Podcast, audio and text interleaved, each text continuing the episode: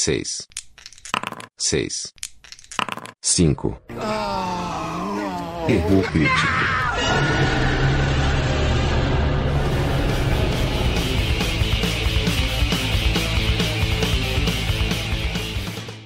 Meninas e meninos, senhoras e senhores, está começando mais um episódio do Erro Crítico.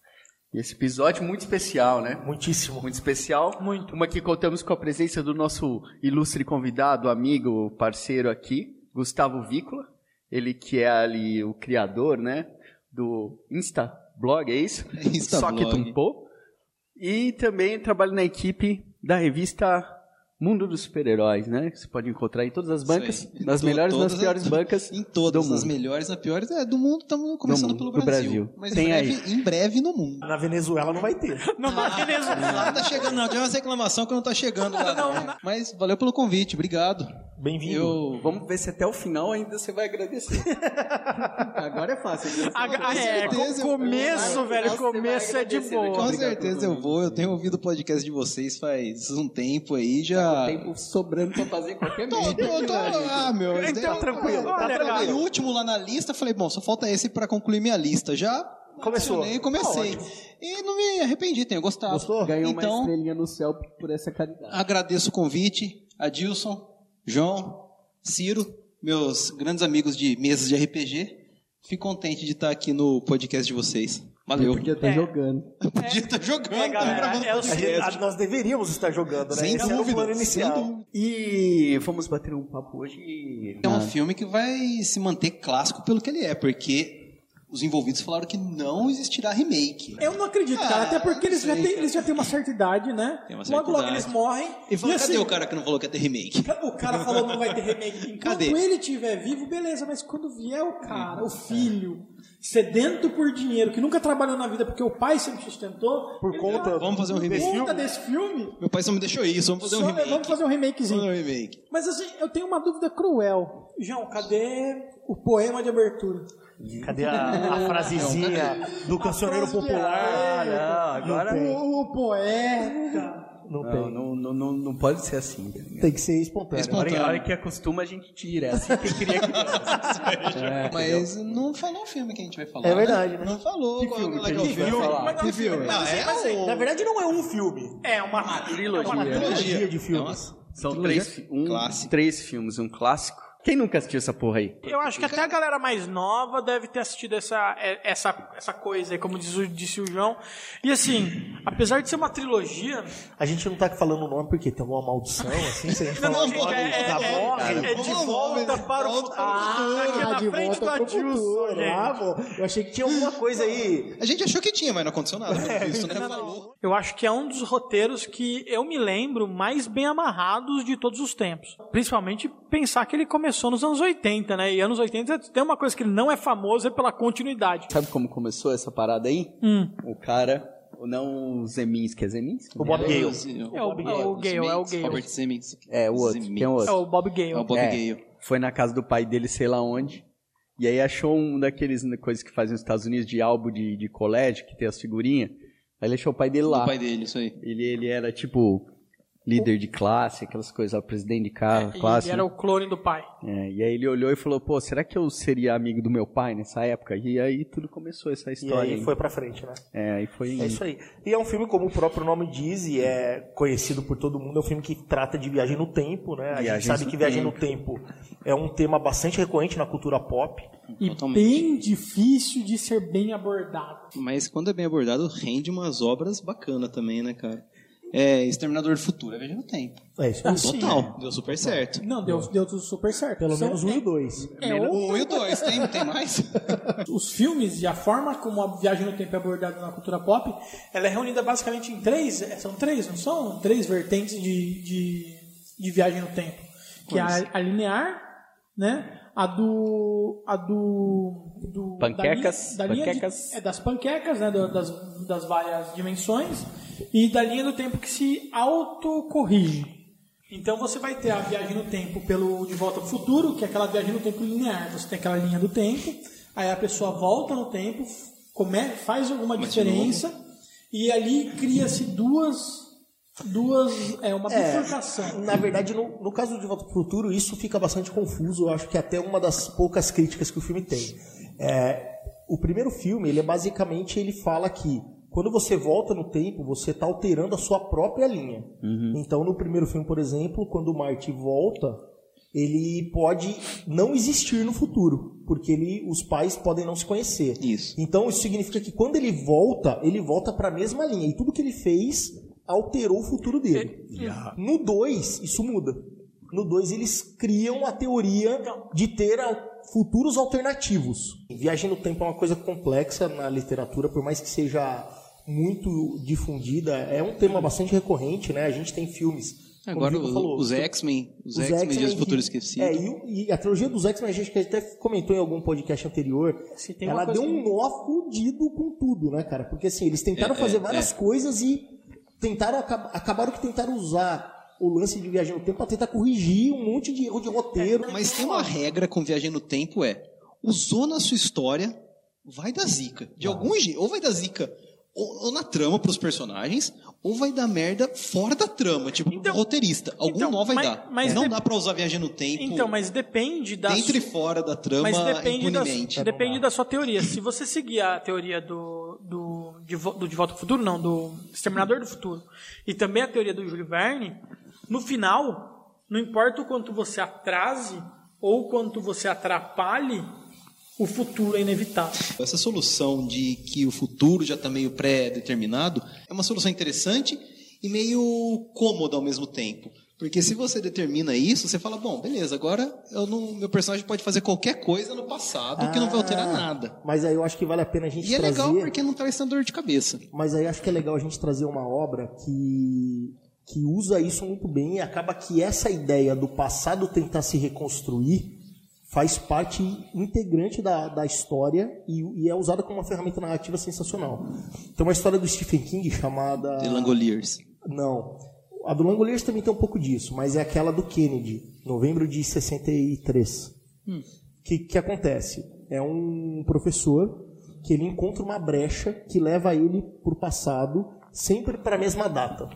E a ideia é que o tempo é um inimigo. Então, por exemplo, toda vez que o cara está prestes a fazer alguma mudança, a coisa joga contra. Então, por exemplo, o carro dele falha, Interessante a arma dele falha, ele tropeça, alguém rouba ele para ele chegar atrasado. Então vão acontecendo uma série de coisas que é como se fosse o destino tentando se Isso aí é garantir a vida. integridade. Deve ser alguma coisa. Deve ser um viajante. viajante do tempo que você Deve perdeu a memória, viajante João. Chegou aqui. acorda, queima o chuveiro. né, velho? Tipo assim, do, do, do acha roupa limpa. Essa vertente de viagem no tempo de Stephen King, eu acho que é a mais antiga na literatura pop, que foi abordada no, no livro do Júlio Verne. Todas as vezes que ele volta no tempo com a máquina do tempo para impedir a mulher dele de morrer, ele descobre que a mulher dele morre assim mesmo. É inevitável. A primeira vez ela morre, se eu não me engano, atropelada por uma carruagem. A segunda Uhum. vez ela vai. Tipo, ela- ele segura ela do- da carruagem, mas na sequência passa um cara tentando assaltar ela e dá um tiro nela. Quando ele evita a carruagem, evita o tiro, ela, tipo, atropeça, cai e bate a cabeça no. na- Isso. Mas eu acho que a, isso di- a diferença aí dessas histórias é que nesse caso do Júlio Verne, na Máquina do Tempo, é, o destino está tentando forçar a acontecer, fazendo o quê? Achando uma saída para o que tem que acontecer. É quase. Na história do Stephen King, não. Ele impede o cara que vai mudar o tempo de mudar o tempo. Sim, sim. Então, como assim, se fosse uma entidade é jogando fosse- contra. Isso. E é interessante como esse tema de viagem no tempo, ele. A gente sempre pensa de volta pro futuro, né? O do tempo, o cara se deslocando para outra época e tal. Mas essa pegada de tempo, ela permite umas abordagens bem diferentes, né? É, tem dois exemplos que me vieram na cabeça quando a gente estava conversando. Um deles é o Dia da Marmota, né? O, Muito legal. o feitiço do tempo. Feitiço do Não Tempo é é muito exatamente uma viagem no tempo, Mas mas, é um pra- loop temporal, É um loop. né? Todo dia se repete e ele se toca, fala, meu, o dia tá repetindo. Então ele tenta desviar do buraco, tenta desviar do cara que tá pedindo dinheiro, e acontece isso. aí. Algumas coisas são inevitáveis de acontecer e acontecem. Nesse caso é um bug, né? Da, da- É um fosse bug. ali. E essa conversa me fez lembrar de um segundo exemplo também, que envolve viagem no tempo, só que é dos quadrinhos, né? Nos quadrinhos da DC tem um herói chamado Homem-Hora, que ele tinha uma relação muito íntima com o tempo, muito particular com o tempo. E ele tem um filho e tal, e esse cara, quando ele estava prestes a morrer, ele foi congelado em uma bolha de tempo. Então ele tá lá, ele tem uma hora antes de morrer. E ele tá naquele êxtase, é um êxtase do tempo lá. Lá dentro o tempo não passa. Enquanto aquela bolha não for acionada, o filho é capaz de visitar o pai. Mas sempre que o filho visita, o tempo começa a correr. Aqueles 60 minutos começam a contar. Olha e quando finalizar, aí tipo vai acontecer o inevitável, que todo mundo já sabe, inclusive o próprio pai fala que ele, vai morrer. E às vezes o filho está perante uma situação tão difícil, fala, putz, preciso de um conselho do meu pai.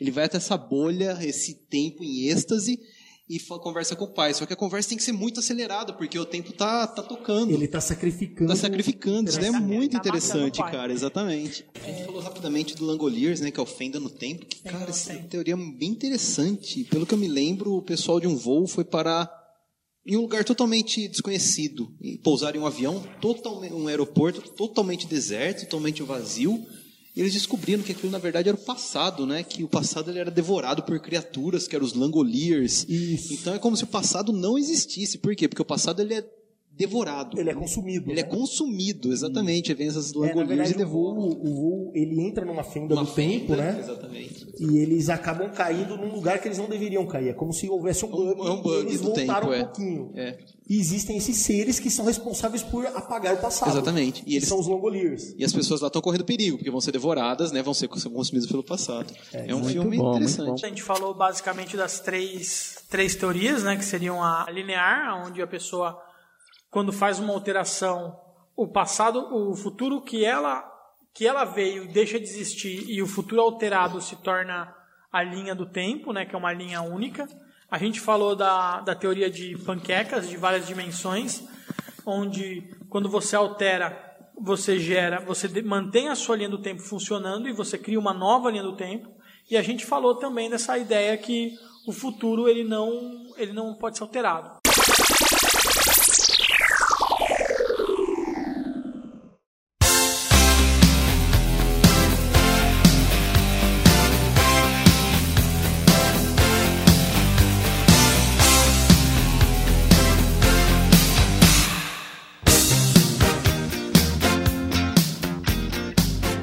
Bom, pessoal, continuando então, vamos falar um pouco sobre a trilogia para vocês aí, vamos discutir, colocar algumas, algumas opiniões e umas curiosidades. Eu queria fazer um, um comentário agora. Nosso ouvinte, Gustavo Vícola, e agora nosso colaborador, colaborador pediu pra gente dar um alerta de spoiler. Afinal de contas, né? É, não vão no cinema, não ouçam a gente antes de ir no cinema ver de volta pro futuro. Aproveita esse final de semana, pega aí, a fila tá grande, não tá fácil, mas você, talvez brigando você consiga o ingresso. Cara, É, pra ver de volta a- pro futuro alerta de cinema. spoiler. Então, assim, a gente vai começar a falar agora dos filmes propriamente ditos. Vai sim manter um certo resumo da, da história dos filmes. Então, assim, se você não assistiu, pausa, assiste e volta. Ou eu acho melhor você ouvir, aí você já vai assistir com uma opinião formada e não precisa pensar por você mesmo. boa. É, isso é uma boa. Uma televisão já usa isso. Muita gente já usa isso daí. É uma boa. Pra, Eu- pra eu- você que tem preguiça de pensar, Pronto. pronto. aqui. Ouve a gente primeiro, ouve. depois talvez você nem precise assistir. Não precisa nem ter opinião, pega o nosso já. É isso aí.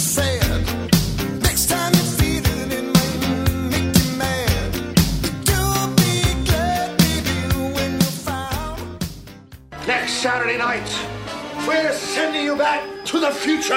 Vamos lá, vai. Vamos lá. Então vamos pegar o DeLorean, vamos lá para 1980 É isso aí. 85. um primeiro filme, que acho que foi, começou a ser pensado acho que uns 5 anos atrás, né? Foi aquela história que você falou mesmo, né? Que o- eles tinham formado uma parceria em um filme que não deu retorno e depois, alguns anos, dois anos depois, eles fizeram uma nova parceria, mas também não foi um sucesso e foi o que motivou o Gale a fazer essa visita que o João falou à casa do pai, né? Falou, ah, tipo, vou me afastar um pouquinho, minha vida profissional não tá dando muito certo, vou dar um tempo lá. E aí foi quando ele encontrou essa parada, né? Do livro de escola do pai e começou a pensar Que, é, Como que- seria, que né? seria, É, né? que é uma teoria, é uma teoria não, né? É um costume muito forte nos Estados Unidos essa ideia de livro do né? anuário, livro É. do ano. Aqui no Brasil não existe esses negócios, né, cara? Porque eu nem lembro as pessoas que estavam comigo. Aqui no Brasil a galera não tem dinheiro nem pra comprar os biologia, mano. Vai isso fazer aí. anuário.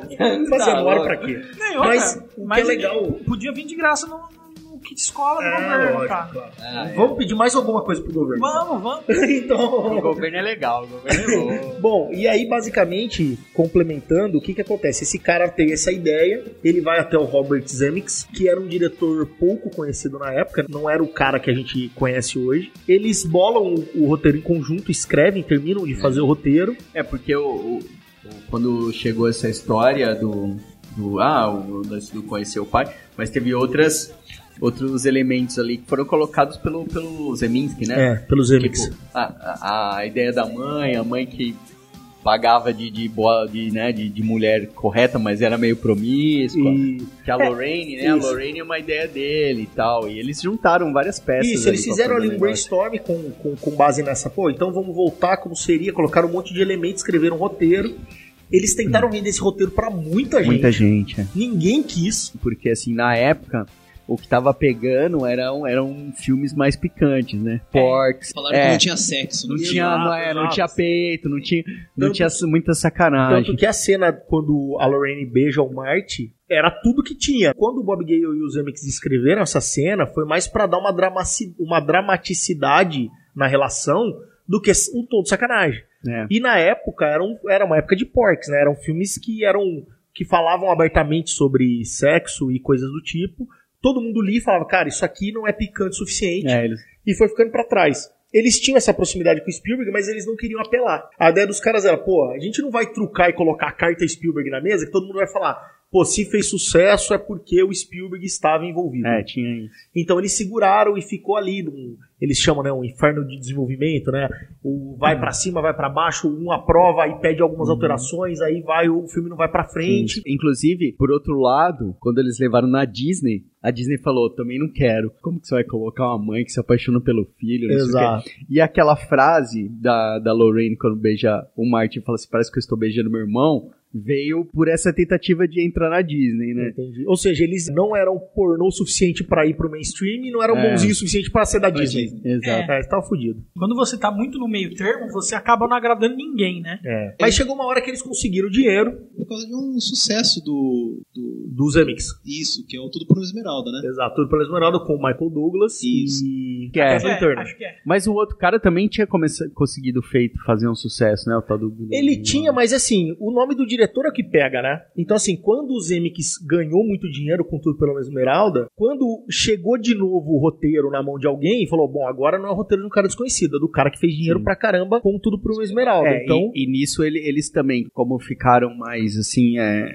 em evidência, eles chamaram o Spielberg de vez, né? Aí Isso. vem, que também Por- deu peso. isso. Mas daí não colocar. dependia mais só do Spielberg. Eles Sim. tinham um cara que tinha um nome ali em Hollywood, tava na hype, tinha feito dinheiro. Isso é em 84, né? Isso. É Mas, e- mas mesmo assim, é um filme de baixo orçamento, né, cara? O primeiro, O primeiro o primeiro sim, 19 milhões. o segundo mudou um pouco, E mas segu- o primeiro e era um segundo, segundo os diretores, né, o Bob Gale e o Zeminski, Eles falaram que o primeiro filme era pra terminar. E aquela ideia do, do DeLorean voltando era só uma brincadeira. Eles escolheram o DeLorean porque eles queriam ter essa visão de nave espacial, né? Aquela cena da- do celeiro. E sempre foi um filme. Diferente de hoje, vamos pensar que assim, hoje ninguém coloca aí 100 milhões se não for trilogia, quadrilogia, quintologia. Naquela época não existia esse negócio de um monte de filme. Vamos pensar que o único filme até então grande que foi gravado um e a sequência ao mesmo tempo, até então tinha sido Superman. O primeiro acho que gastou 20, ganhou uns, uns 400 milhão, e os outros dois gastaram 40 cada um, né? Mas arrecadaram menos. O segundo acho que arrecadou uns 300 milhões e o terceiro uns 200 milhões. É, e é legal saber, assim, tecnicamente falando, esse filme fez parte dos filmes que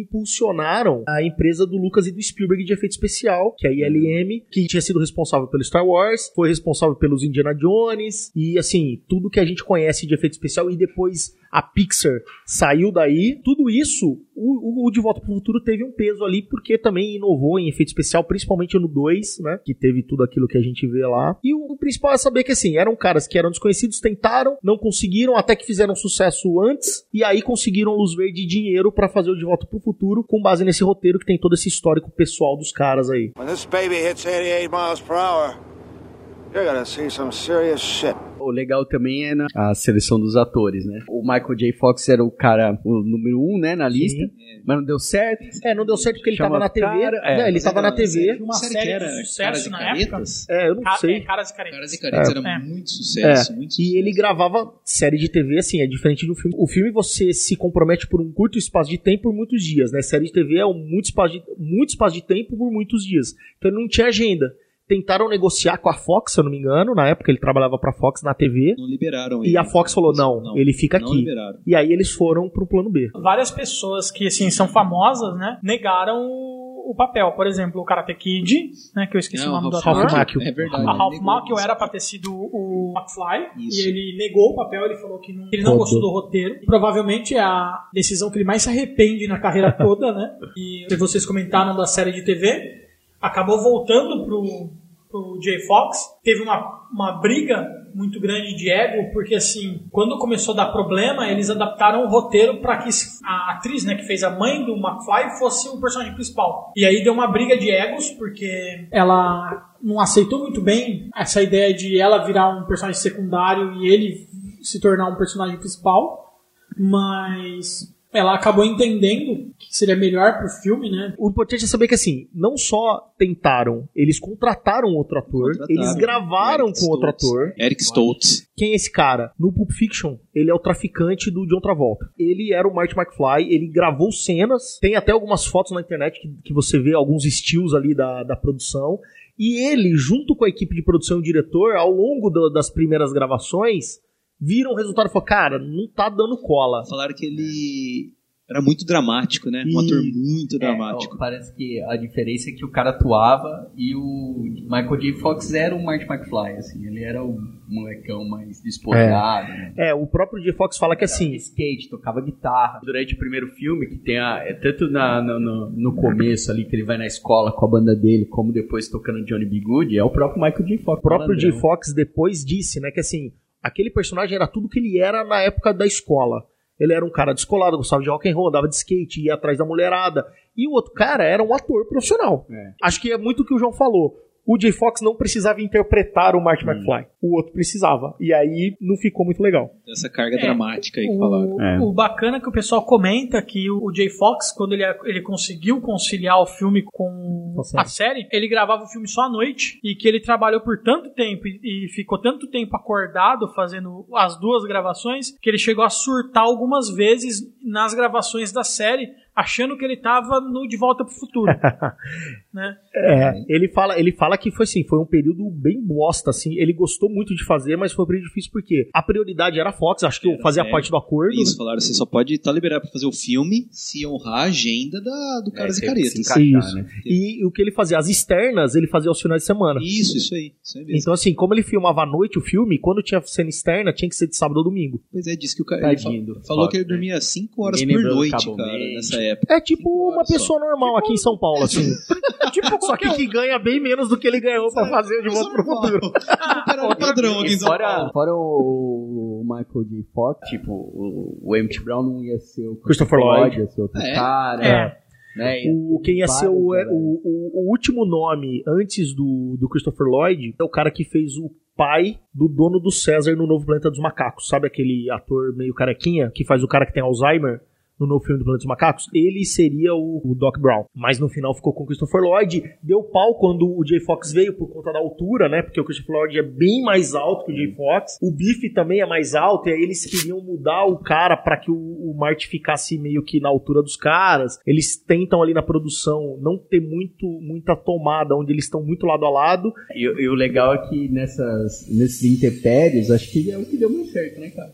Ah, Ah, Pô, deu muito Foi certo, ótimo. né, A velho? química dos dois é foda. É muito foda. você vê os nomes. E a gente já tá falando de atores que estão aí no tempo. Esse filme é de 85, nós estamos em É, 2017. São, são 32 né, anos. cara? A gente É. já viu todas essas opções fazerem outras coisas. Assim, e, e ali no, no- nos intempéries, acho que era melhor, porque não tinha É. caras melhores. E acaba que é um né? papel muito emblemático, né, cara? Hoje a gente nunca vai conseguir olhar e ver outra pessoa fazendo isso aí. Pô, de jeito nenhum. Outra cu- curiosidade do filme é que por causa do baixo orçamento e da ligação com o Spielberg, a rua principal do De Volta pro Futuro foi a do Gremlins, né? Ah, é? a rua do, do Gremlins. Eles usaram um cenário que eles usaram no filme do Gremlins e colocaram o relógio e aproveitaram o mesmo cenário. É interessante que essa tentativa com o Eric Stoltz aí foi legal, porque pode ter dado certo com o cara, mas foi o tempo necessário pra abrir o espaço na agenda do Jay É, Fox, isso né? Pra ele finalmente É. embarcar na, na produção. É, e lembrando que assim, a escolha de fazer de novo, né, de começar de novo, gerou muito custo adicional. É, tiveram que pagar multa. Imagina, contrataram o cara, né? É, aí ó, paga aluguel de estúdio, co- paga a equipe, aí filma tudo e fala, vamos ter que refilmar tudo de novo, porque agora trocou o ator principal, né? Não é o secundário que tem algumas cenas. É o cara que tá praticamente em toda cena do filme. Me adiantando um pouco, né? No finalzinho do primeiro filme, quando tem aquela cena final que o Emmett Brown volta e pega o, o Marty, a namorada, e fala, Uhum. ah, precisamos ir para o futuro. A namorada mudou. É, a namorada Elizabeth mudou. Shue, né? Exato. No segundo e no terceiro é outra atriz. Aí no, no começo do segundo filme, essa cena aparece de novo, então É, precisamos refilmar. E refilmaram todos os takes que aparecia ela. Exato. meio, eles falam shot by shot, né? Só que agora usando uma outra atriz. E até uma curiosidade, se você assistiu, assistir um na sequência do outro, Também. é muito bem feito, mas você vê algumas nuances. Não tem como, né, cara? Foi gravado três anos depois. Então é óbvio que ia ter E algumas a- diferenças ali. A segunda versão é mais, é mais expressiva e tem menos fala, eu acho, né, cara? É. O negócio, sei lá. E eu meio- acho que uma das últimas coisas que vale a pena destacar da produção é que, além da, da Jennifer, né? A personagem que faz a Jennifer, que muda, o cara que faz o pai do Marty McFly. George, né? O É, George. McFly. o Crispin Glover, todo mundo assinou, né, para fazer o 2 e o 3, e ele queria mais dinheiro, porque ele falou que o que estavam oferecendo pra ele era metade do que todo o resto do elenco ganhava. Ele não quis. E aí, na época não tinha as leis ali que protegiam os atores eram diferentes, eram mais abertas. Então o que, que eles fizeram? E isso é muito, é muito claro no 3. No 2 não, porque no 2 eles basicamente usam cenas do 1 quando mostram, porque é como se fossem flashbacks. É. Então eles usam cenas do primeiro que já eram gravadas com o próprio No ator. tem muita cena dele meio de longe, né? Ele na porta da casa longe. Esse é no 3. Aí no 3, Verdade. que tem uma cena que é quando perto do final do 3, quando o Martin volta, que ele vai pra casa dele e o pai dele sai da casa, todo mundo tá saindo, e o pai dele fica na porta. E dá pra ver, assim, hoje, né, com a qualidade de TV e alta resolução, é uma máscara, é um outro ator que tá usando uma máscara parecida com a do cara, com óculos escuros É, óculos e escuros. tal. E é legal dizer que por conta disso foi criado lá uma lei que protege os atores. Então assim, o- se um ator usa um trejeito para um personagem e o personagem é trocado, mantém-se o personagem, e o ator é trocado, esse novo ator não pode se apropriar Repetir. desses trejeitos. Então, por exemplo, quando a Julianne Moore assumiu o papel da Clarice lá no, no, No Silêncio dos? Inocentes, Ah, não, é. é, você pode ver que é outro personagem, se comporta diferente. Sim. Porque a- a- depois do De Volta para o Futuro se implementou essa regra que protege os atores. No 2, a única cena que realmente tem um ator ali é aquela cena que ele aparece de ponta cabeça ali, que ele tá com dor na coluna. Só que ali, como ele tá mais velho, é mais fácil tem disfarçar, né? É, É, disfarçadão. um- uma coisa bacana é que o, o ator que foi contratado para ser o pai do, do Martin McFly, ele é três anos mais novo que o Jay Fox. E a mãe do McFly, ela é, ela é quatro meses mais velha que ele, né? Então, assim, são todos atores todos da mesma idade, ou praticamente da mesma idade, fazendo papéis, tipo, interpretando coisas totalmente diferentes. É, acontecia muito isso. Eu lembro que tinha aquele seriado, o Barrados no Baile. Sim. O molecada era colegial e, tipo, eram uns caras de 30 anos. É tá só. ligado? Sabe, eu vou pegar, tem um exemplo né? moderno hoje em dia. Tobey Maguire. Cara, Tom Maguire é o Nossa, melhor Homem-Aranha de Ele tem todos. 45 anos. e ele é Homem-Aranha oficial. Ele é o melhor Homem-Aranha de todos. De todos. Mas, bom, não é disso que a gente tá falando. No final das contas é o seguinte, é um filme que tem um monte de história de bastidores, né? Muito, muita É, coisa. mudou a indústria, seja pela regra de atores, seja pela indústria de efeito especial, seja pelo Robert Zemeckis, que depois virou um puta de um diretor, né? E ele fez sucesso, fez um monte de filme do Tom Hanks aí, né? Náufrago, Forrest Gump, ganhou Oscar e o Cambal.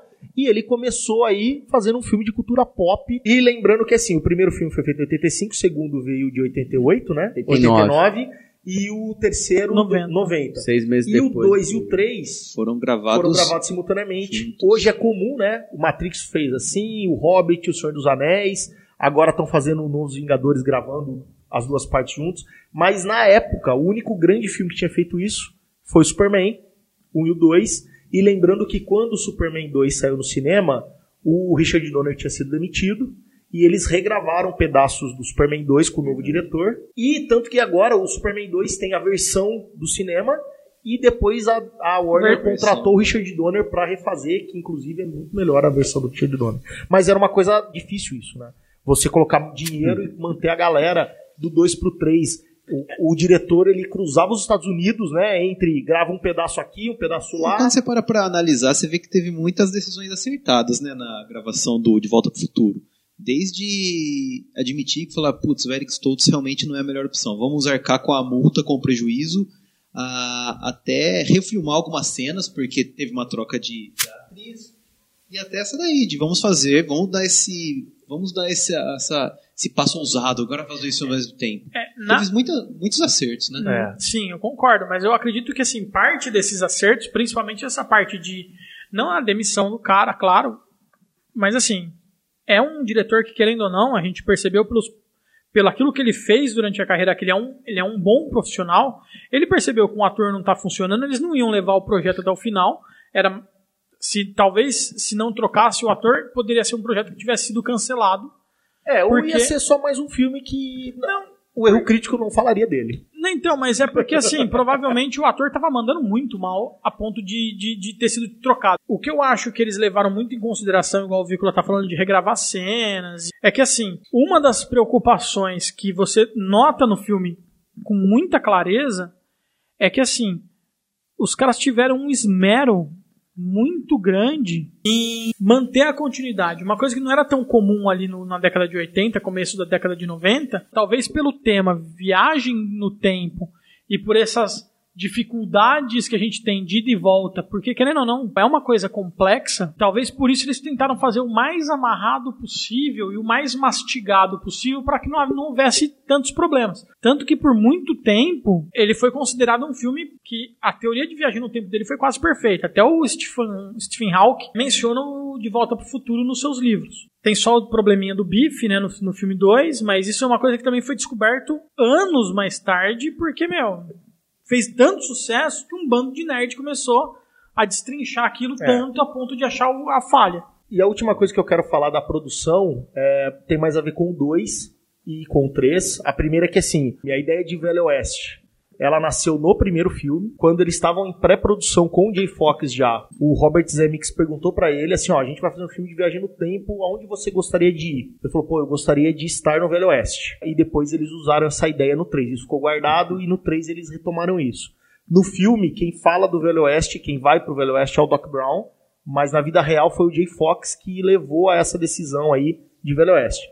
E a segunda coisa é que no 2, que vai pro futuro, né, e na época eram 30 anos no futuro, o Bob Gale, que era roteirista, e o Zemeckis, que era roteirista e diretor, eles fizeram algumas pesquisas de para onde vai a ciência, para onde vai a tecnologia, mas eles decidiram que eles iam usar muito pouco daquilo, porque eles queriam fazer uma coisa que fosse muito mais divertida do que real.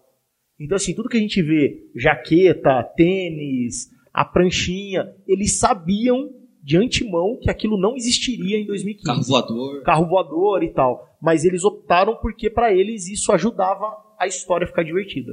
E na verdade a- o papel se inverteu, né? A ciência começou a ir atrás. e Tentar, tentar chegar lá. Tem uma curiosidade bacana do 2, que é sobre o hoverboard. Quando o De Volta ao Futuro 1 saiu, o skate não era um esporte popular nos Estados Unidos. E eles tiveram, contaram com alguns colaboradores né, na, na parte do skate. Uma delas, um deles se tornou bastante conhecido, que é o Tony Hawk.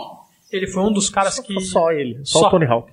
Que, que ele acabou ajudando né, na- nas cenas de skate. E o hoverboard, ele durante muito tempo, nos Estados Unidos, pra gente aqui no Brasil nem tanto, mas nos Estados Unidos ele circulou como algo que existia, que foi criado para o filme e que na verdade nunca foi é, vendido por ser muito caro. É, o próprio. É, foi uma, uma mentira que o próprio Robert Zemeckis Criou. criou. De falar, olha, isso aqui está no forno, logo logo será lançado. E todo mundo ficou naquela. Ah, cadê? Cadê? Cadê? Cadê? Exato, exato. Porque assim. Aí veio o Sérgio Malandro. Ah, pegadinha do malandro. É uma coisa bacana, porque a gente pensa numa ideia de marketing que hoje está em voga e naquela época ninguém nunca fez, não, não fazia.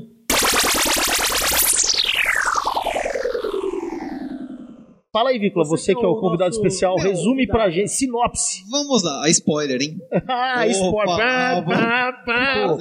Bom, é o seguinte, né? O filme ele mostra o Marty McFly, que é um adolescente, é um colegial. Ele é assistente. Isso daí não revela no filme, eu descobri há pouco tempo. Ele é assistente, ele trabalha já com Emmett Brown. Uma coisa que os caras tiveram que fazer no filme, por que, que esses caras se conhecem? O Emmett Brown e o, e o McFly. E, e aí, o que, que pensaram naquele super amplificador, né? Aquele foi um ponto pros caras falarem. né? A cena do amplificador da guitarra tem um- uma brincadeira com o Kubrick, né? Algumas referências ao 2001 Odisseia do Espaço. Do Hall, você tá falando? Do computador? Antes do Kubrick nascer, já tinha amplificador com aqueles números, aquelas letras. Então, tá não, mas as, as letras usadas são referentes a filmes do Kubrick. Ah, tá. Next Saturday night, we're sending you back to the future. O universo expandido que eles conheceram por causa daquele cara chato da escola lá, o Needles, que fica enchendo o saco do Marty. E o Needles ele precisava de uma, acho que de uma válvula lá.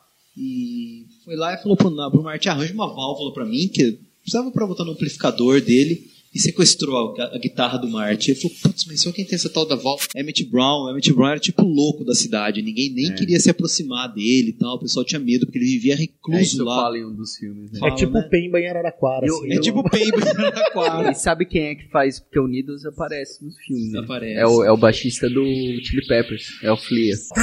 Puta que pariu. Cara, isso que é foda de Volta pro Futuro. Você nunca para de descobrir. É Caralho, o pode Flea do, crer, meu. do Chili Peppers que faz o Pode Needles. crer, no- pode Olha só. Que é, o- que é o chefe do Marty no, no É, segundo no filme. segundo, exatamente. E ele aparece no Exatamente. terceiro filme também. No finalzinho ali, correndo, disputando a Isso, corrida Ele tem ali. aquele dentinho sepa- separado. Exato, Porra, cara, é o. Flea mesmo. E aí o Marty, isso é fora do filme, né? Vai até o laboratório da Matt Brown e tal, e atrás dessa válvula, e pra encurtar a história, enfim. Eles se conhecem, falam, ah, preciso de negócio e tal.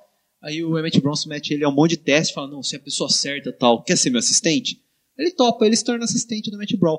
Então, quando começa o filme, o primeiro filme, ele rapidamente encontra o Emmett, né? Eles ficaram de realizar um experimento de madrugada, né? Que o Emmett Brown vai apresentar a máquina do tempo dele, que é o DeLorean, né? E nessa demonstração com o DeLorean, dá certo a demonstração, o Emmett Brown prova pro Marty que a viagem no tempo é possível. Eles colocam o cachorro, né? O Einstein, que é o cachorro do Emmett Brown, pra de cobaia. E bem no meio da demonstração dá uma zica lá, porque o Emmett Brown ele precisava de plutônio para energizar o DeLorean, a máquina do tempo dele.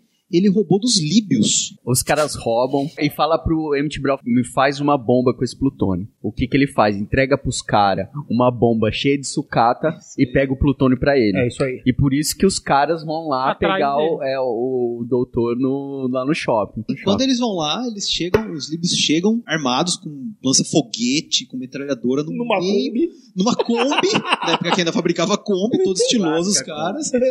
Eles chegam lá e no meio do, experi- do experimento fuzilam o Emmett Brown. Fuzilam, levam vários tiros de metralhadora lá. E o Marty, ele Consegue fugir. consegue fugir É, no meio do eles tentam matar o tiroteio. Marte também. Tentam matar o Marty.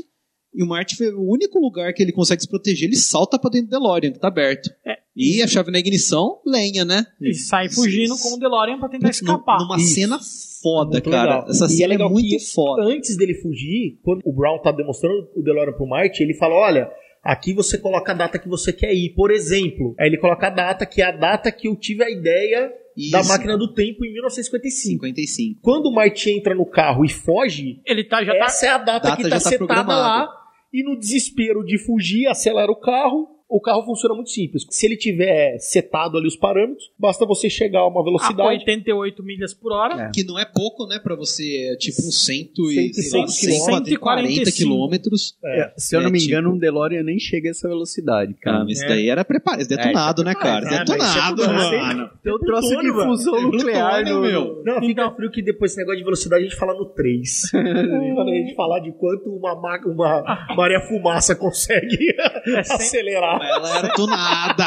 tunada. 100 145 km por hora, se não me engano, 88 milhas por hora, que foi escolhida simplesmente porque o pessoal do design gráfico achou que na filmando o painel 88 era um número Mais bonito. legal. Mas aí sempre geram umas coisas interessantes na trama, né? Porque o cara tem, tipo, um shopping de um estacionamento de shopping. Cara, você vai no estacionamento de shopping, você tem que atingir 140 km por hora, cara. Tava vazio, era uma e meia, uma e meia da manhã, Mas, mano. meu, tipo, nem sei se tem espaço, O de cara. Araraquara não teria espaço. Então, mas- mas você tem que entender que você tá num DeLorean com uma fusão nuclear atrás, né? Pronto, aí dá. Plutônio. E ele tem que dar umas voltas, né? Ele dá umas voltas Ele tem pra que dar tentar umas voltas pra Libs, chegar na, na velocidade. É, porque na verdade vamos lembrar que quando ele tá fugindo dos livros, ele não tá querendo ir pro futuro ou pro passado. Não, Não, ele, ele só tá quer fugindo. correr dos Ele- caras. ele só tá querendo e aí fugir. ele acelera muito pra fugir dos caras e quando ele É. atinge a velocidade, pum. Pronto. E os livros lá se dão mal e o cara, pá, vai parar no passado. Em 55 era a data que já estava iniciada, né? Ele é tipo um querer. viajante acidental. É tipo, ele não queria estar lá. Turista, É um turista. turista. Ele fala, meu, tô aqui no passado, e agora? O que, que eu faço? Tipo, tipo quando você vai numa balada, bebe muito, no outro dia você acorda e fala, caralho, onde é que? O que, que aconteceu? Onde é É essa casa? McFly. Ele acorda, ué, que casa é essa? Que celeiro é esse? Onde eu estou? Porque assim, quando aparecem os terroristas, o doutor tá falando com o Marte e ele vai viajar. Ele fala, eu sempre quis conhecer o futuro. Aí ele vai lá, carrega com uma, Uma uma carga. carga. de plutônio. Aí fala, nossa, já tava me esquecendo. É uma carga para cada viagem. Ele vai lá pegar outra carga, entendeu? Então assim, para viajar, pra, pra que ele consiga Voltar, ele tem que fazer levar a uma carga. viagem, ele precisava de um daquela, uma carga daquela de plutônio. E aí quando o McFly vai pro passado, cadê plutônio? Não tem. plutônio. Porque aquela que o, que, o, que o doutor foi buscar também não foi até o carro. Não foi, porque ele foi, Ele metralhado antes. no caminho. E... Então ele vai sem o plutônio. E aí ele tem a ideia, né? Fala, bom, vou atrás do Emmett Brown daqui, de 55. Se tem alguém que pode me ajudar, é ele. Aí ele vai atrás do Emmett Brown e encontra, né? Acontece algumas coisas no caminho, a gente vai voltar. Ele encontra e o Emmett Brown, eles se encontram e ele fala, depois de uma muita tentativa, o Emmett Brown acredita e fala, beleza, eu vou te ajudar.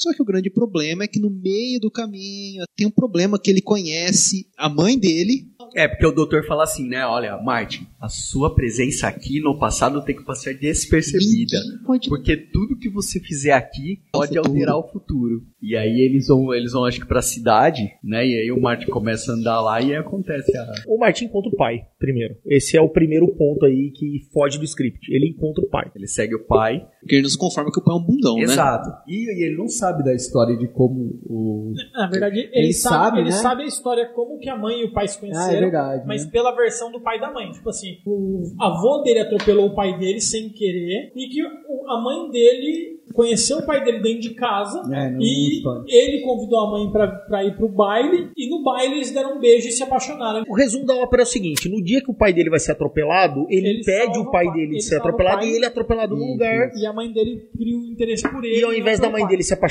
pelo pai, se apaixonar por Pelo ele. próprio filho.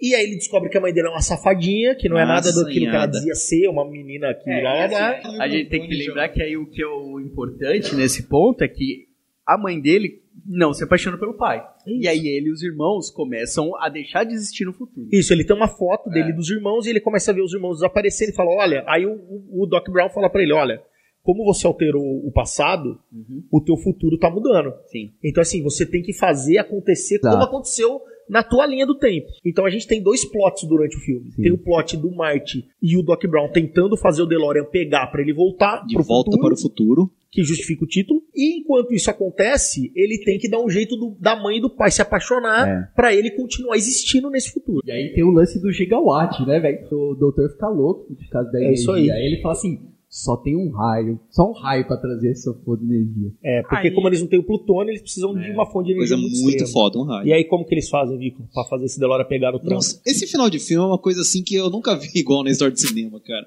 O Emmett Brown ele tem um, ele tem um plano, porque como o Martin veio do futuro, ele trouxe informação privilegiada. Eles sabem que o relógio da, Da prefeitura, prefeitura. ele vai ser atingido naquela noite por um relâmpago, por um raio. E é por isso que em 85 o relógio até então não foi consertado. Isso.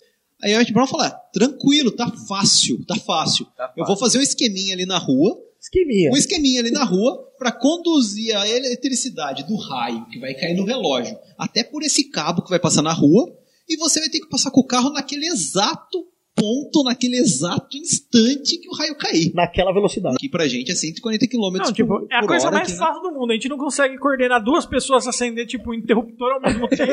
Você imagina pegar um Ah, raio. fácil. Ah, beleza. Então Mas, vamos cara, lá. Isso é muito pra cientista, né? Isso é Muito pra...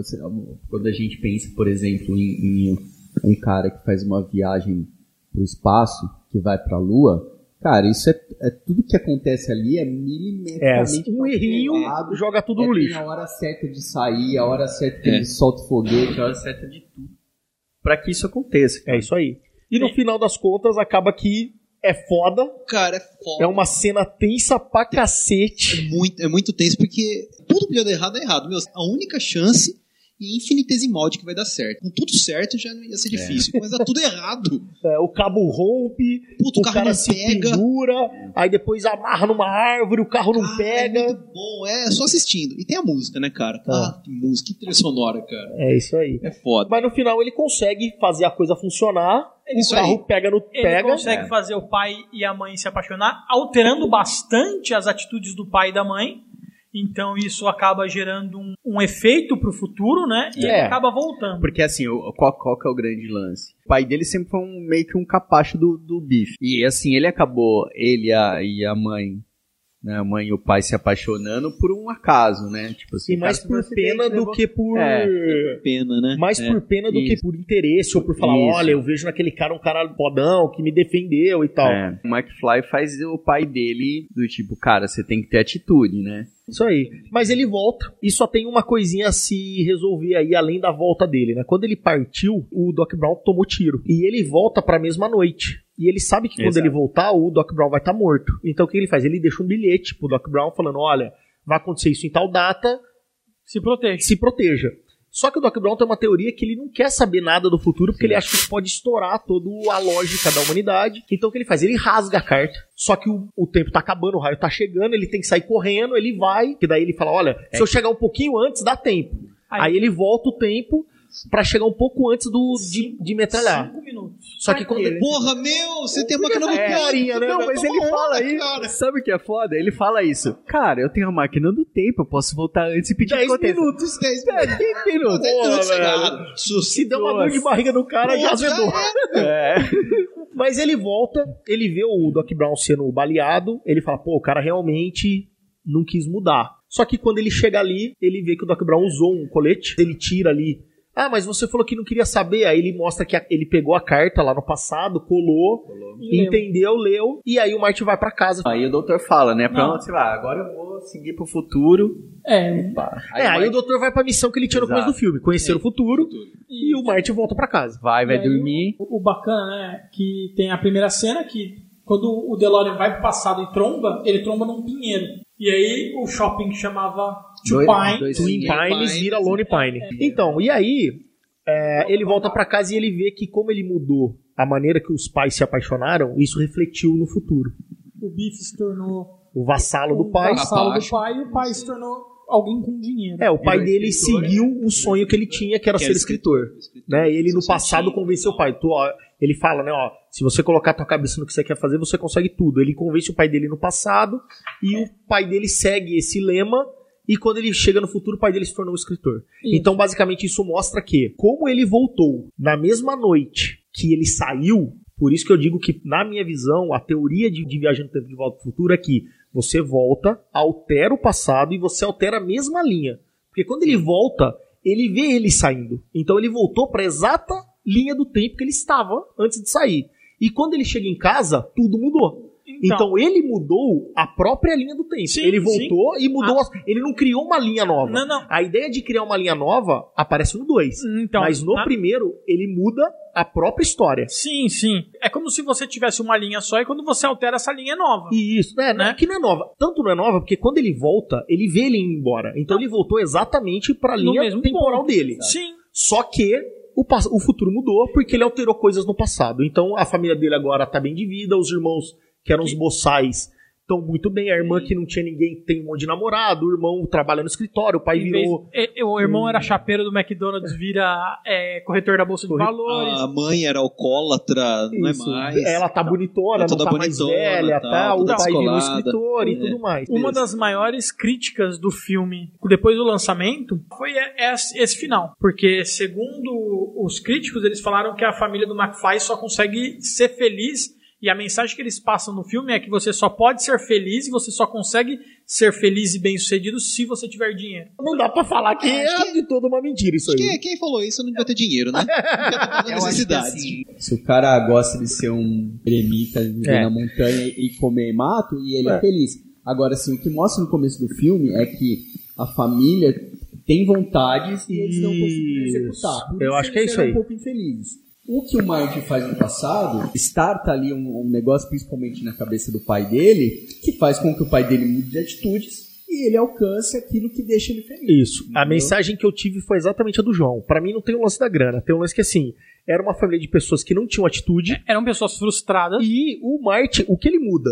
Ele muda e fala assim, cara, vá atrás do que você quer, cara. É o sonho, o, o sonho de vida americano, tipo, levanta cedo e faz a sua parte e isso faz com que no futuro isso reflita na uma família tá melhor. A grana, nesse caso, pra mim, é só uma consequência, porque pra aquele cenário ali fazia sentido, mas E assim, não é a grana, eu acho que é a atitude. O- nem é uma mudança inacreditável financeira, porque eles moram na mesma, Na mesma casa. só que Eles é um só ficaram melhores. Eles só ficaram melhores. É um um pouco mais bacana do que Ficaram o que eles felizes. tinham, né? E- o Martin tem uma picape agora. E ele deixou de ser, de ficar tomando bullying lá, porque o pai dele velho sofria bullying, Bullying do ca- bife, do é. bife. E ele parou disso. E pra mim, cara, assim, é um filme sensacional, um dos filmes mais divertidos que eu já assisti na minha vida. O primeiro de Volta pro Futuro é muito amarradinho, tem poucos erros de continuidade e de história. E nesse primeiro filme, antes da gente entrar no 2, só pra fechar, acho que a- as impressões desse filme, pra mim só tem um erro que eu não perdoo na trilogia toda. Se ele mudou o passado e a família dele só chegou ali porque tudo aquilo aconteceu,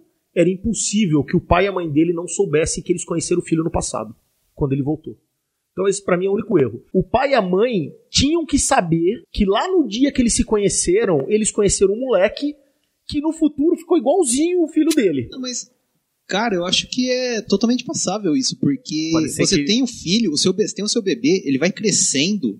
É difícil de você Cara, falar, meu, parece o cara que eu Então, conheci mas 20 o- anos não, mas, atrás. Não, mas esse é o problema. Não é que uma pessoa conheceu, é a pessoa que forçou Exata eles a pessoa, estarem né? juntos. Aquela pessoa é muito importante na história deles. Não, mas Pra eles nunca ter falado assim, nossa, Inclusive, se não o fosse nome daquela- o Calvin Klein, a gente não ia estar junto. Peraí. Porra, o Calvin Klein é meu filho. É. Ele se veste igual meu filho, ele toca a música que meu filho tocava no, no baile que a gente dançou, ele fala igual meu filho. Não é impossível ter passado despercebido o fato Não, deles cara, lembrarem ou não E além, e do além cara. disso, tem, no primeiro filme tem um comentário que o McFly. Porque assim, no- durante o filme todo, em vários momentos, o, o McFly erra e chama a mãe de mãe, o pai de pai. Sim, sim. Então, assim, isso daí já levantaria uma É, não, suspeita. teria, não, não é nem E- questão de suspeita, é assim, um- no mínimo é falar, peraí. Ah, entendi. E, e E não, cara, ignora. Ignora-se o fato que a- o filho deles, juntar- que tá ali, eles. que desapareceu, que apareceu do nada, que fala com um cara louco, não sei o quê. Tipo, foi exatamente o cara que. Porque o que ele fez no passado, se fosse um vizinho, se fosse um cara da outra rua, beleza. Ah, ele era parecido com meu filho, mas tudo bem. Mas, cara, foi o cara que fez o pai bater no cara, que fez a mãe se apaixonar. A mãe se apaixonou por ele. Você acha que a mãe ia falar, porra, velho? Puta, no meu, eu quase casei com um cara que era igual você. Peraí. É muito forte essa ligação que eles tiveram no passado. 20 anos depois não apagaria tão assim. Não, cara. E assim, Falei isso não. a gente tem uma, um comentário que o, que o McFly faz na festa que é muito específico. Ele olha e fala assim: se vocês tiverem um filho e ele com seis anos botar fogo no tapete, não Pega, fiquem bravos. pega em leve. É, cara, Pega em tipo. leve. Porra, mano. Não, não tem como cara, passar não, não, despercebido acho que vocês isso. estão sendo ranzinzas com o A gente filme, é ranzinza, cara. a gente é Mas vocês ranzinza. são A gente ranzinzas. sempre foi ranzinho. Cara, não, Se é... você ouviu Se você ouvir todos os nossos podcasts, você vai ver que a gente fala assim, ó, a gente é chato, a gente não gosta de filme nenhum, tudo é ruim, nenhum roteiro vai passar, se a gente fosse deu produtor. 10 do Só o João. João 10 do que, João. só o João Ah, que já é paga fácil dar nós. 10 é sensacional, velho. O João- deu 10 pra uma renca Rei. O João dá 10 pra. Falou assim: João, Sharknado 3, 10. Cara, não, eu não, não acho não, cara, porque, tipo, se o Martin, se o filho tivesse aparecido na frente deles, de repente, sei, sei lá por qual motivo, eles ficaram, sei lá, sequestrados por 20 anos, eles revêem o Martin e falam, nossa, você parece aquele cara que a gente conheceu. Mas, cara, eles viram o Martin crescer, então... Não, mano. É, é, não, é forçado. É muito... Não, não, acho, eu É cara. forçado. Eu entendi Eu acho você que acha que diluiria ao E longo outra, do tempo. e, eu cara, acho que. tipo, duvido que vocês lembram da menina que vocês gostavam do primeiro, da Não, cara dela Se no primeiro colegial. menina me falasse coisas que aconteceram ao longo da minha vida, eu com certeza ia lembrar dela. Ah, mas... Se ela Cara, falasse lá quando era pequeno assim, olha, Um dia você vai estar numa mesa com quatro caras gravando um podcast, um cara vai estar de camisa amarela. Nesse momento eu falo, peraí. Cacete. Aquela Aquela, mina. mina. lá falou Minha isso, filha, isso aqui. falou isso aqui. Então, assim, cara, eu acho que assim, beleza, o filme é muito bom, isso não estraga, mas pra mim, eu não sei como resolver. Talvez se tivesse ali uma dica, talvez se ele usasse um disfarce, não sei, mas assim, pra mim, Com óculos, né? assistindo tudo de novo numa sentada só, me saltou aos olhos. Tipo, peraí, cara, esse cara foi muito importante pra ser idêntico ao filho deles, falar tudo o que ia acontecer, forçar eles mudarem de vida e eles não citarem que, olha, Cara, às vezes, assim, tem, tem, acho que eu até entendo o que o Nicola tá falando, né? E a gente entra na, na teoria da Mago Ascensão, cara. É impossível meu filho estar em 1955, é um bloqueio, Exato, cara. tem exatamente isso. A gente, se, se a gente viajar, a gente explica. a gente explica alguma coisa. É, na Vamos ajudar o Bob Gale aí. Na verdade, Vamos falar pra ele A soltar um gente- service pack desse a roteiro. pode- o que pode acontecer também é que assim, como o cara foi muito importante pro pai e pra mãe, eles talvez olhem o Marty e falem assim, ele é muito parecido com o Calvin Klein. É. Mas porque a gente criou ele pra ser um cara legal igual o Calvin Klein. Não, Não, mas daí- porque ele é igual Calvin Klein. mas tudo isso que a gente tá falando, Mas a gente tá falando de coisas que aconteceram Cara, fora da cena, fora do é. que tá aparecendo, Não. e estamos achando uma desculpa pra justificar. Não, Ok, e- não, e outra eu coisa- tudo isso aí que vocês estão falando. Cara, e outra Mas- coisa que a mas gente, eu eles já podem. é, a- o que acontece naquele finalzinho ali que o Martin vê que mudou o futuro, cara, é 3 minutos de filme. Foi 17 anos da vida do Martin. Pode ser que na janta, no na janta passada eles tenham contado. Legal. Cara, você é tão parecido com o Calvin Klein, um mas cara que a gente aí, conheceu topo, importante. Eu topo. Só que tudo isso a gente tá justificando que o cara não explicou porque, fora da tela, pode ter rolado um É. monte de coisas É, não, que justificaram isso. É, mas é, mas é assim, é o oposto da sua visão. Às vezes ele achou assim que pro filme não precisava explicar, né? Porque aí ia precisar ter uma cena. Nossa, filho, Isso, cara, como você é lindo, você parece sei, um cara que a gente conhece. Mas o problema. Eu final entendi. do filme, não Eu sei, cara, mas é que o, o por que que esse ponto eles não explicar? Se todos os outros eles explicaram. é isso cara, que eu, eu senti, assim. Hum, É, faltou ali. Mas isso é uma dúvida. estraga, o você é teve fodão. essa impressão revendo agora, você falou que você Revendo agora. É. Cara, isso que é uma coisa interessante de Volta pro Futuro, né? A última vez que eu revi o filme, é- mais recente, foi em 2015, quando eu vi os três seguidos no cinema. Cara, e cada vez que você assiste, principalmente vendo os três de uma vez, você descobre uma coisa nova. É, você cara. pega. Não importa quantas vezes você já assistiu. Tem uma... Cara, acabei de descobrir que o Needles é o Flea, porra. Você é fria, cara. É isso aí. Mas eu acho que esse é o primeiro filme, né? Esse é o primeiro. E agora vamos começar a falar um pouquinho do segundo? falar um pouco sobre a história e devagar sobre as coisas do, do, do, do segundo filme, né? Que em termos de filmagem e lançamento são acho que ci- cinco anos após o primeiro, mas na história ele acontece no dia seguinte. E eu acho que o filme 2, ele é o filme que, na parte de efeitos especiais, é o que mais salta os olhos, né? É, vamos Mas lembrar que o primeiro filme era um filme que não teve muita pretensão, mas estourou. Obviamente, como tudo em Hollywood, deu dinheiro, vão continuar. Independente se isso estava planejado ou não. Então, por um bom tempo, eles ficaram trabalhando nessa continuação. A galera inicialmente não queria, mas Então, o... pega o gancho imediato do primeiro filme, né? Que o primeiro filme, o Marty tá ali com a Jennifer e tal. Logo no dia seguinte, a toda a zoeira que aconteceu na viagem do tempo. Eles estão lá de boa na frente da casa do Marty. Aparece o DeLorean com o Emmett Brown. E o Emmett Brown chama desesperadamente a, a ajuda deles, convoca eles, fala: vocês têm que, que ir comigo. Mas pra onde? Tem que ir comigo pro futuro, porque a família de vocês está prestes a passar por uma Fala, situação né? difícil. Ele, ele- quando o doutor chega e fala, ó, vocês precisam voltar comigo pro futuro e tal. O problema é os seus filhos, ele fala. É. Aí você tem que Isso, voltar então pra já alguma coisa claro. precisa ser feita por eles. E até o Marty faz a brincadeirinha no final, né? Que é a, a dúvida técnica que eu tô levantando até agora. Nossa, mas nessa rua, eles se espremem dentro do DeLorean, né? Mas nessa rua não tem espaço pra gente atingir 88 milhas por hora. Rua? Como a gente fala. Pra onde nós vamos, não precisamos de rua. Aí o DeLorean levanta voo. É muito foda o final desse filme, cara. Aí você analisa, se Então, o aquela rua também. não atinge, não atinge 88 milhas por hora, como é que ele fez isso no estacionamento do shopping? Exato. Mas beleza. É Enfim, a partir desse gancho, pum, botão no futuro. É, só vale a pena acrescentar aí que eles usaram a mesma cena, né? Como a gente falou, trocou a atriz e tal. E quando eles fizeram o roteiro do 2, lembrando que quando eles encerraram o primeiro, não tinha plano de fazer o 2. Quando eles resolveram fazer o 2, não dava pra ignorar o que eles acabaram. Diferente do Evil Dead, que o Sam Raimi falava, foda-se como a gente acabou. Raimi é muito bom. Vamos começar de novo? Ele sempre toma decisões certas. certo. O Bob Gale falou: peraí, velho, a gente gravou essa cena, não dá pra jogar fora. E eles se arrependeram, né? Quando a equipe de produção sentou, falou: cara, fizemos merda.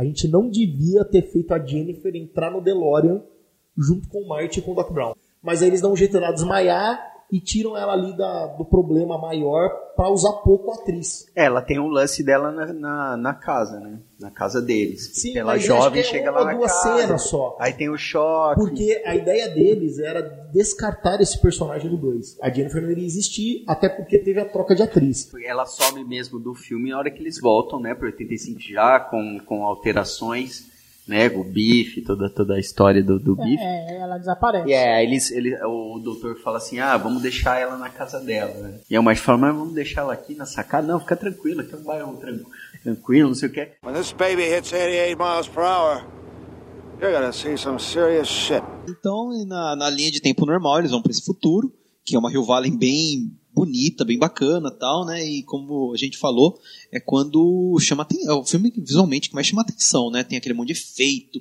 tem aquele tubarão holográfico que sai da marquise do cinema para devorar ele, tem os Tubarão hoverboards, 19, Tubarão É, 19, Tubarão 19. aí ó, é o, o Sharknado 3. Tem o time de beisebol lá, o, O Cubs o ganha. Cubs sendo campeão, né? Diga-se de passagem, todas as vezes que aparece um cinema, no 1 também aparece um cinema, os filmes que estão passando são do Spielberg. É isso aí. São do É, eles- Tubarão, qual que é o número do tubarão? 19. 19. Então, aí o grande problema é esse. O Emmett Brown fala que o filho do McFly. A família do McFly é cheia de otário, né? Tipo, o moleque é um otário, ficou ouvindo os outros, ele entra no hype lá do, do bife, da gangue Na- na dele. verdade, Do neto do Biff. É, do neto do ele Bife. Não chama Bife, chama Cliff. Cliff, Cliff. E eles instigam o McFly a participar de um crime lá que. Não me lembro qual que era o Acho que nem crime. explica Nem muito. fala só qual fala que é é um esquema que vai acontecer hoje à noite. Era fazer um esquema. E o tonto do moleque, teoricamente, teria aceitado e vai em cana junto com a gangue lá. Na verdade, ele vai em cana sozinho. Sozinho. É, a gangue passa de boa. E é isso que eles têm que impedir. E eles conseguem, né? Então eles conseguem, É, impedem esse passar. Esse- Eles conseguem. toma o lugar do filho e faz com que o Biff, o Cliff, né, seja preso no lugar do filho dele e eles voltam. É, é que é um lance sem querer, né? Repete-se a cena do, do skate, do, do primeiro cami- é, filme, do do, cami- do caminhão, do primeiro filme, só que é lá em 55, agora em 2015. com skate o- voador, né? É, É. tem o hoverboard. Isso. Só que nessa, o, o Biff e a gangue dele ali, o Cliff, né? Não o Biff, o Cliff, eles acabam é, batendo ali na torre do relógio, né? Porque Que é na prefeitura. na prefeitura e tal, e aí os caras são Que agora é um presos. shopping, não é? A prefeitura não é mais, É, é um não é mais shopping. prefeitura aquele prédio, é um shopping Então, agora. E aí eles são presos por causa disso, como vandalismo e tal. E aí eles não, não. Como eles vão ficar presos, eles não conseguem executar o plano que eles iam usar o filho do McFly à noite. Aí já se muda o futuro, né? Não Porque aí como o Emmett Brown pega lá o jornal, ah, tá mudando aqui, o cara não foi preso, por quê? Porque a gangue tinha sido presa e tal. Aliás, o McFly é um bom exemplo, né, de como todo plano é bem-vindo, mas também, tipo, no plano tá totalmente pronto pra ser executado. Ele é muito na sorte as coisas. Aí Ele é tipo, fazendo. ah, vamos embora então, vamos É, embora. Só que nesse momento mostra a cena do começo do filme de novo e o Biff vê que o DeLorean voou lá em 85. E o Marty tem uma ideia. Ele olha uma loja de antiguidades, vê um almanac que mostra todos os resultados do esporte e fala assim: pô, é uma maneira de ganhar dinheiro. Eu posso pegar esse dinheiro e levar pro passado e Posso- apostar em tudo que vai acontecer Pra ganhar dinheiro. para minha família ganhar dinheiro. Por quê? Porque ele descobre que no futuro Ele vai ser um a fudido. família dele tá fudida, porque ele acaba fazendo ali uma fraude no Por trabalho. conta do Needles, por o conta do Needles que instiga ele. O Needles força ele a fazer uma fraude no trabalho, ele é despedido. A família dele tá toda meio fudida, então tudo aquilo que ele ganhou no primeiro filme com os pais, ele não consegue manter quando ele se torna o líder da família. Porque os pais dele continuam numa boa, né? Sim. Que assim, até que eu não mostro quando eles se reúnem, os pais deles tinham acabado de voltar de viagem, e o pai tinha machucado a coluna porque tinha feito não sei o que radical. É. Mas ele, a Ele não consegue. É. E aí Então, o que ele faz? Ele é fala, mal. pô, uma maneira de escapar, como ele é malandrinho, é pegar esse almanac e levar pro passado. Ele compra esse almanac e o Doc Brown descobre. E o Doc Brown fala, cara, não faça isso porque Não você vai alterar isso. o passado, isso não pode.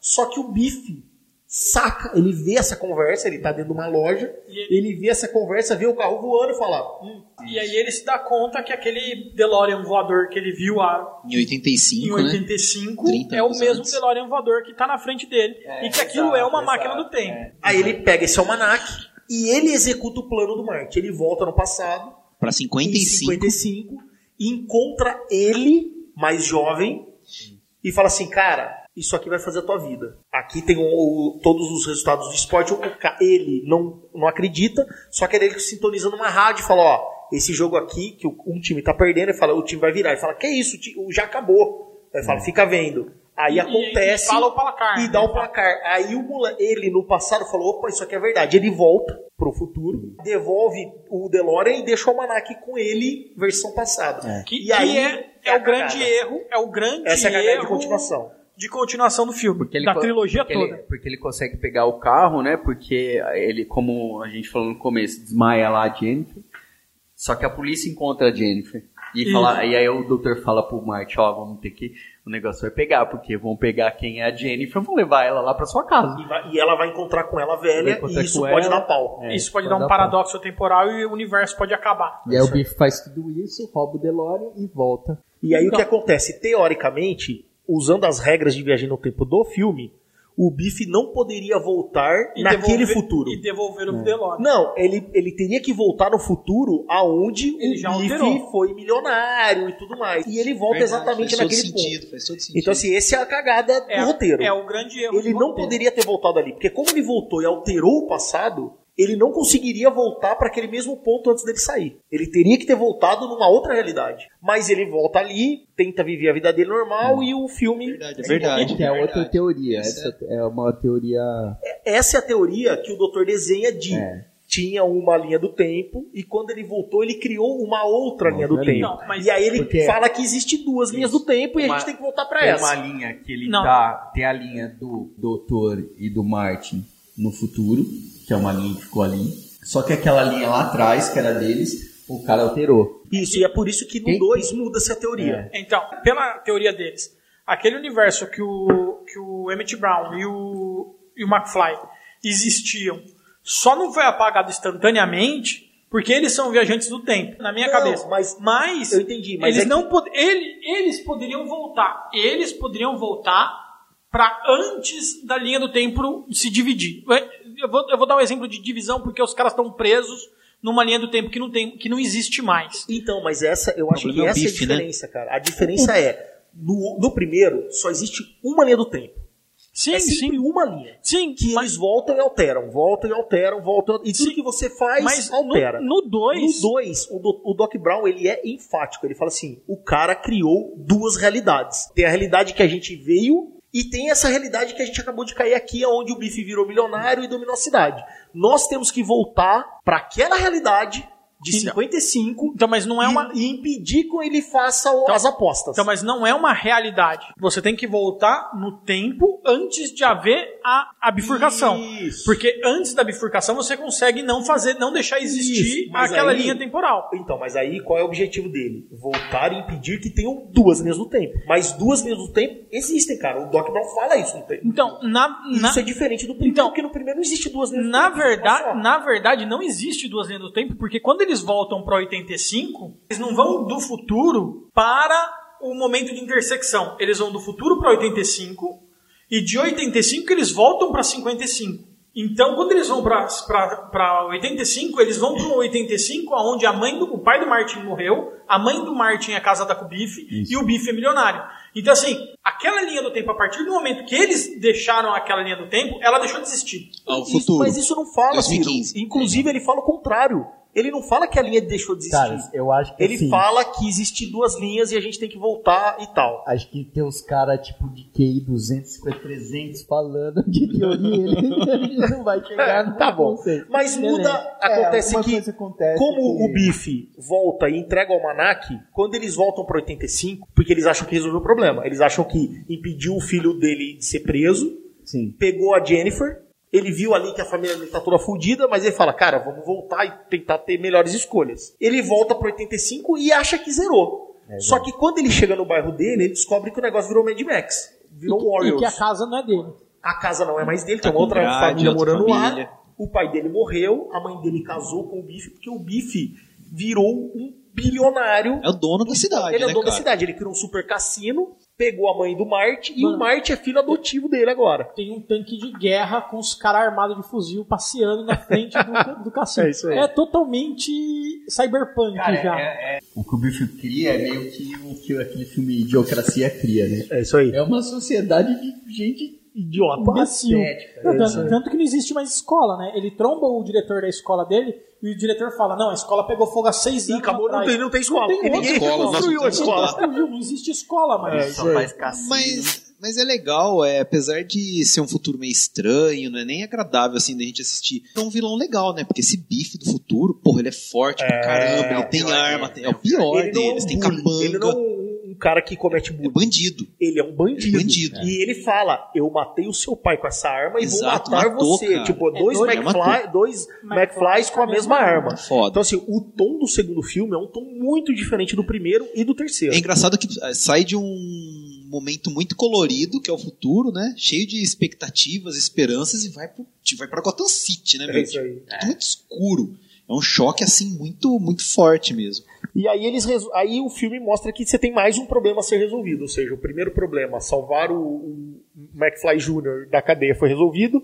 Segundo problema, impedir que o Biff receba em 55 o almanac. Aí eles voltam de novo pra 55. 55.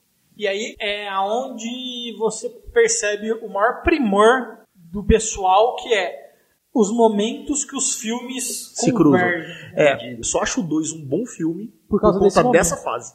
Porque o que 55. 55. Porque o que acontece É legal O, também. o futuro é legal, mas o que acontece ali daquele 85 pós-apocalíptico e esse lance da, do- da duas coisas e tal, eu acho muito besta. Eu acho que foge muito. Mas quando eles vão pra 55 e eles amarram todas as cenas do primeiro com um novo Michael J. Fox no meio do caminho, vendo tudo que aconteceu no, pro, Outro ângulo. Puta, cara, aquilo é bom demais, cara. Ele vai no mesmo baile, ele vê ele tocando, ele vê a mãe dele falando com ele em Ele 55. vê, ele vê o pai dele socando bife no carro. É muito boa, essa E parte é ele muito seguindo- boa. E ele seguindo o que o doutor falou, né? Ó, não deixe suas duas suas versões se cruzarem, né? É, e ele tem, o doutor tem que desviar dele mesmo lá, tem uma. E, e em vários momentos, ele quase fode o primeiro filme, porque assim, alguém viu ele achando que era o cara do primeiro filme. Sim. Isso. Enquanto o cara do primeiro filme quase fudeu os planos É. dele. Quando ele tá pra ir embora, que ele, ele consegue tirar o almanac do bife e ele fala, beleza, agora eu vou embora.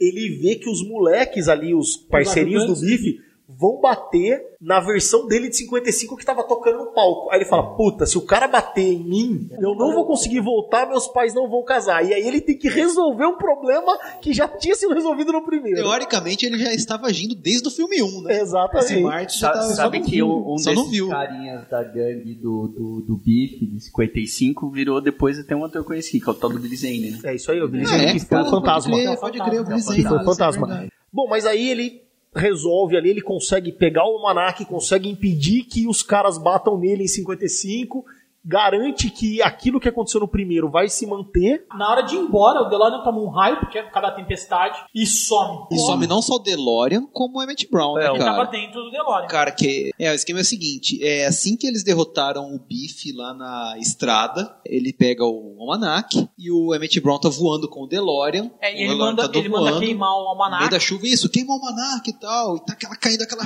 raio e tal, não consegue nem se ouvir porque o Emmett Brown tá a metros de altura, DeLorean tá voando.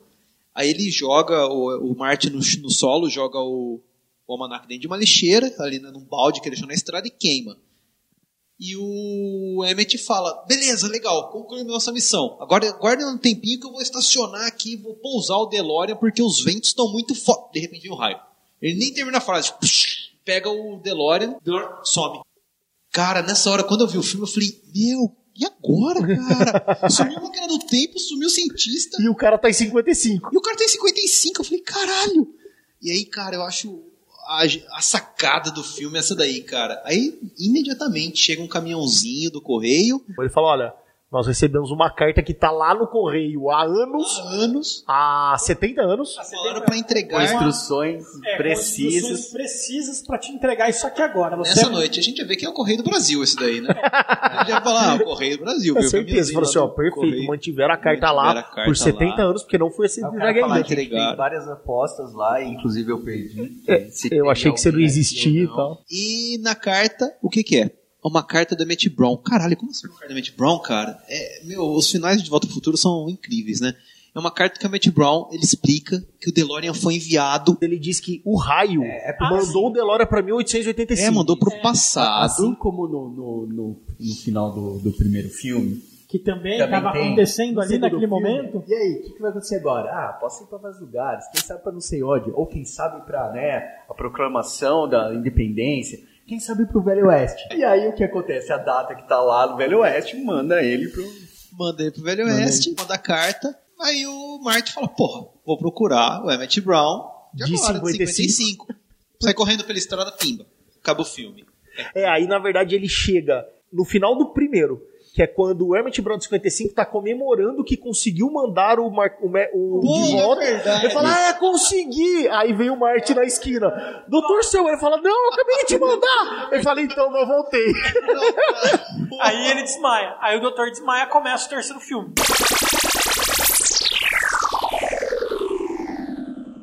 O terceiro filme, ele continua. O Marty pega o doutor, leva o doutor pra casa, o doutor acorda, e aí o Marty mostra a carta pro doutor, o doutor fala, puta, de todos os finais que eu pude imaginar pra mim, morar no Velho Oeste não era tão ruim, porque assim, eu sempre gostei do Velho Oeste, eu sempre quis ser um cara do Velho Oeste quando eu era criança. E aí ele fala: então vamos pegar a máquina do tempo, for- vão até a mina e tal, não sei o que.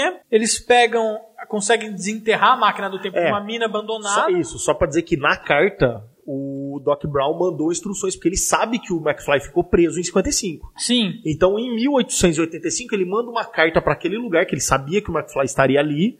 E ele fala: Olha, cara, tem uma mina na cidade. E eu aqui em 1885 enterrei o DeLorean, que tá comigo aqui, para que em 55 você pudesse pegar o DeLorean. É, e o DeLorean tá danificado em tal lugar, em tal lugar, Isso. você consegue arrumar dessa forma. Tá e aqui ainda em mandou todo esquema. Pro, entrega isso aqui pra mim, de, de 55, que o meu cara de 55 vai saber fazer o DeLorean pegar. E aí você volta pra 85 E sim. Ah, e, vai ser feliz. Não, volta pra 85 e destrói o DeLorean. Isso, porque, Porque assim, eu chega que- de de viagem, no tempo. e eu quero ficar aqui. Ele fala, eu Exatamente. quero ficar aqui.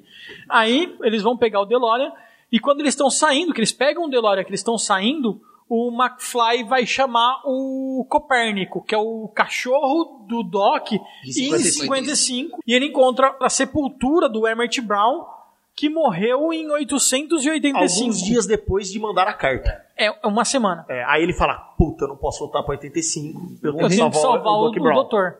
E aí ele, ele faz com que o Doc Brown de 55 mexa no DeLorean, mas ao invés dele voltar para 85, ele volta para 1885 para tentar salvar O Doc. Doc Brown original, que agora tá no Velho Oeste. Mas o pior dessas coisas é, é quando voltar. Tipo assim, não é melhor voltar e impedir que ele vai pra 1955? Não, eles vão no meio uma semana.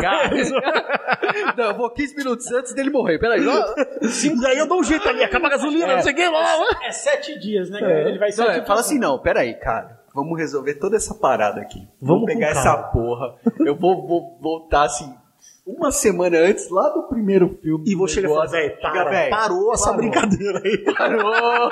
Vai dar merda. Tá aqui ó a carta, Tá tá aqui a foto. Tudo aqui. Sacou que vai dar merda? Não, deixa Olha quieto. o Velho Oeste, cara. Olha o que vai acontecer. Faz a sua experiência, faz uma viagem de um, de um, um mês no futuro. Vai para Araraquara, velho. Terra zero. Lá não acontece porra nenhuma, tá ligado? Aí, cara, eu sei que ele pega, volta pro Velho Oeste, sete dias antes, e aí entra mais uma parte que a gente falou do estacionamento, né? Como pegar as 88 milhas. Cara, eles vão pra um drive. É isso aí. Na frente tem uns índios assim pintados e uma tela de cinema num drive, num drive-in. Cara, como é que ele conseguiu acelerar 145 naquele espacinho, velho? É, mas é o DeLorean fodão, turbinado. E aí tem o lance, né? Os caras falam, não, mas o, o doutor, tipo, vou bater naquela porra lá. Eu falo, ah, fica tranquilo, Você não aqui tá era só. na forma na, na quarta dimensão. É, esses índios aqui não vão Esses existir. índios não vão existir, não Você vai existe estar num lá. descampado, não sei o quê, e ali do lado vai ter uma caverninha. Você guarda o DeLorean ali. Você esconde o DeLorean. Ele fala, beleza, então. A hora que ele vai, o que, que acontece? Ele dá de frente com os índios. E os índios De fle- verdade e os índios flasham o DeLorean, estoura o tanque de gasolina. E Exato. aí não tem mais gasolina e em 1885 não ele- tinha gasolina. Então, Ele guarda, ele guarda o Tem gasolina escondida, tem um lugar que tem gasolina aí. Quando ele volta pra, pro Velho Oeste, o DeLorean que o Emmett Brown acabou de esconder na caverninha pra ser descoberto em 55, tá lá, escondidinho. É verdade. É só ele lá na caverninha e falar, pegar a gasolina aqui do DeLorean Não, que ele pe- acabou de esconder. Não, na verdade ele podia pegar aquele DeLorean. Podia pegar aquele DeLorean Que lá, voava. entendeu? Então Vai quebrar, vai quebrar. É, ele tá, é um tá momento deixado no filme que existem dois DeLoreans no mesmo lugar. no mesmo lugar. O que acontece? Ele guarda o DeLorean, ele consegue escapar dos índios, guardando o DeLorean, escondendo o DeLorean naquela caverninha. Nisso vem a cavalaria atrás dos índios, ele continua escondido quando ele percebe que aquela caverninha não é só uma caverninha, é uma toca de um urso. E aí o urso come, vai correr atrás dele, ele joga as botas pra trás, o urso pega a bota, e é bacana o negócio da bota, porque assim, ele tá no Velho Oeste com Nike, né? É isso aí. É isso aí, com Né? o Nike do, de 1985. Tem uma jaquetinha ridícula. né? Ele tem uma roupa rosa, Rosa.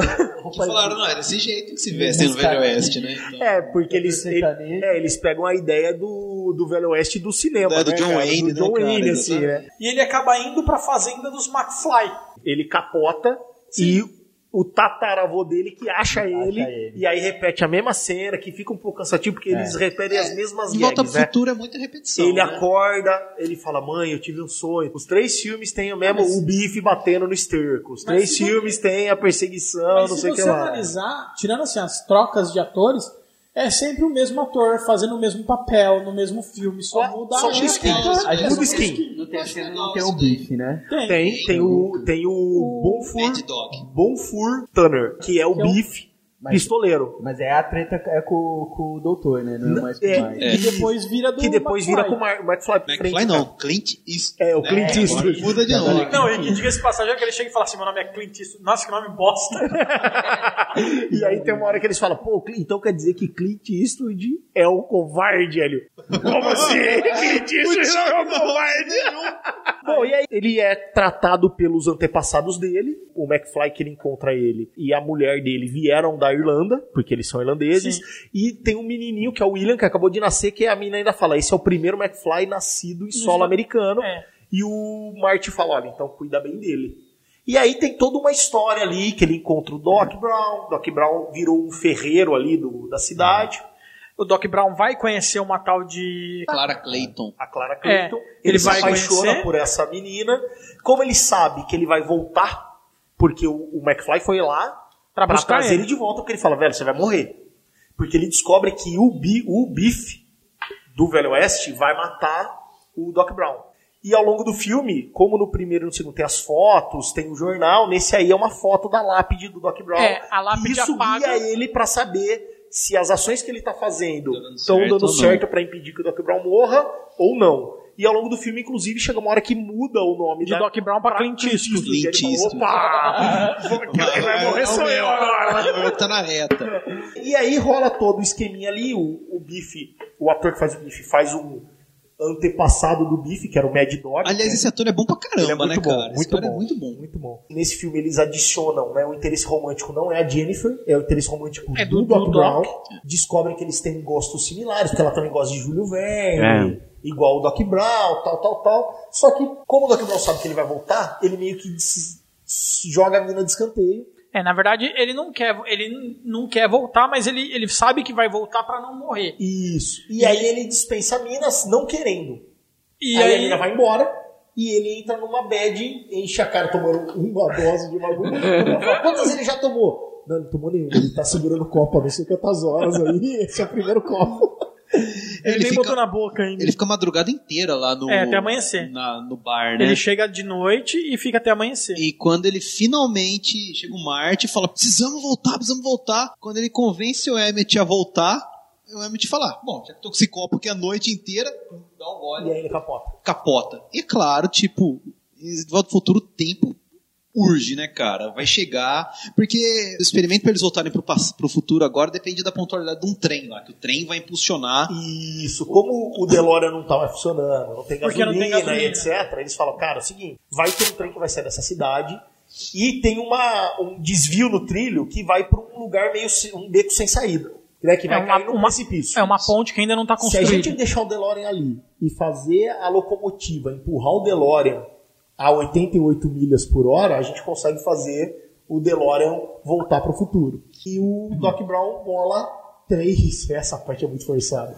Três Mega Booster. Mega Buster de lenha. Que ele falou assim: ó, essa é amarela, essa é verde, essa é É vermelha. o, ni- então é o nitro. queimar. É o nitro, Não, nitro nitro da do- locomotiva vão Fumaça. queimar- Ele põe as três ao mesmo tempo, mas ele fala: primeiro vai queimar verde, aí depois vai queimar amarela, depois vai Mano, queimar o verde. cara inventou a máquina do tempo, cara. É, Qualquer coisa, Ele qualquer é capaz coisa. de fazer isso. Ele é capaz de fazer isso, cara. E aí o que que acontece? O, o Mad Dog, o Biff, né, do, do, do, do Velho Oeste, acaba entrando numa treta com o Marty e com o Doc Brown. Verdade. E o duelo vai acontecer mais ou menos na hora que o trem vai sair. Ah, vá. E aí tem Ah, uma vá. ceninha que pelo menos dessa aí os roteiristas colocam, né? Que o, o Marty olha pro relógio e fala, cara, por que que toda vez a gente tá em cima da hora? Cara, isso é muito legal, cara. Tem, tem né, essa cena do duelo com, com, com o Biff, com o Mad Dog, né? Vem de uma coisa que eles começam a explorar muito no segundo filme. O segundo filme, é, tudo deu errado na vida do, do McFly, e a família dele não estava dando certo e tal, e ele tinha sido um perdedor, porque alguma coisa que ele fez na vida dele, porque ele deixou a outras pessoas, quando chamam ele de, de Galinha. galinha, né, de, de covarde, ele perde a cabeça. E ele deixou alguma coisa acontecer e ele se ferrou demais. E aí começa, durante, todo, durante o segundo filme, durante o terceiro filme, toda hora alguém chama ele de covarde e ele faz alguma coisa muito imprudente por causa disso. Só pra não levar desaforo Só pra não, não levar o desaforo pra casa.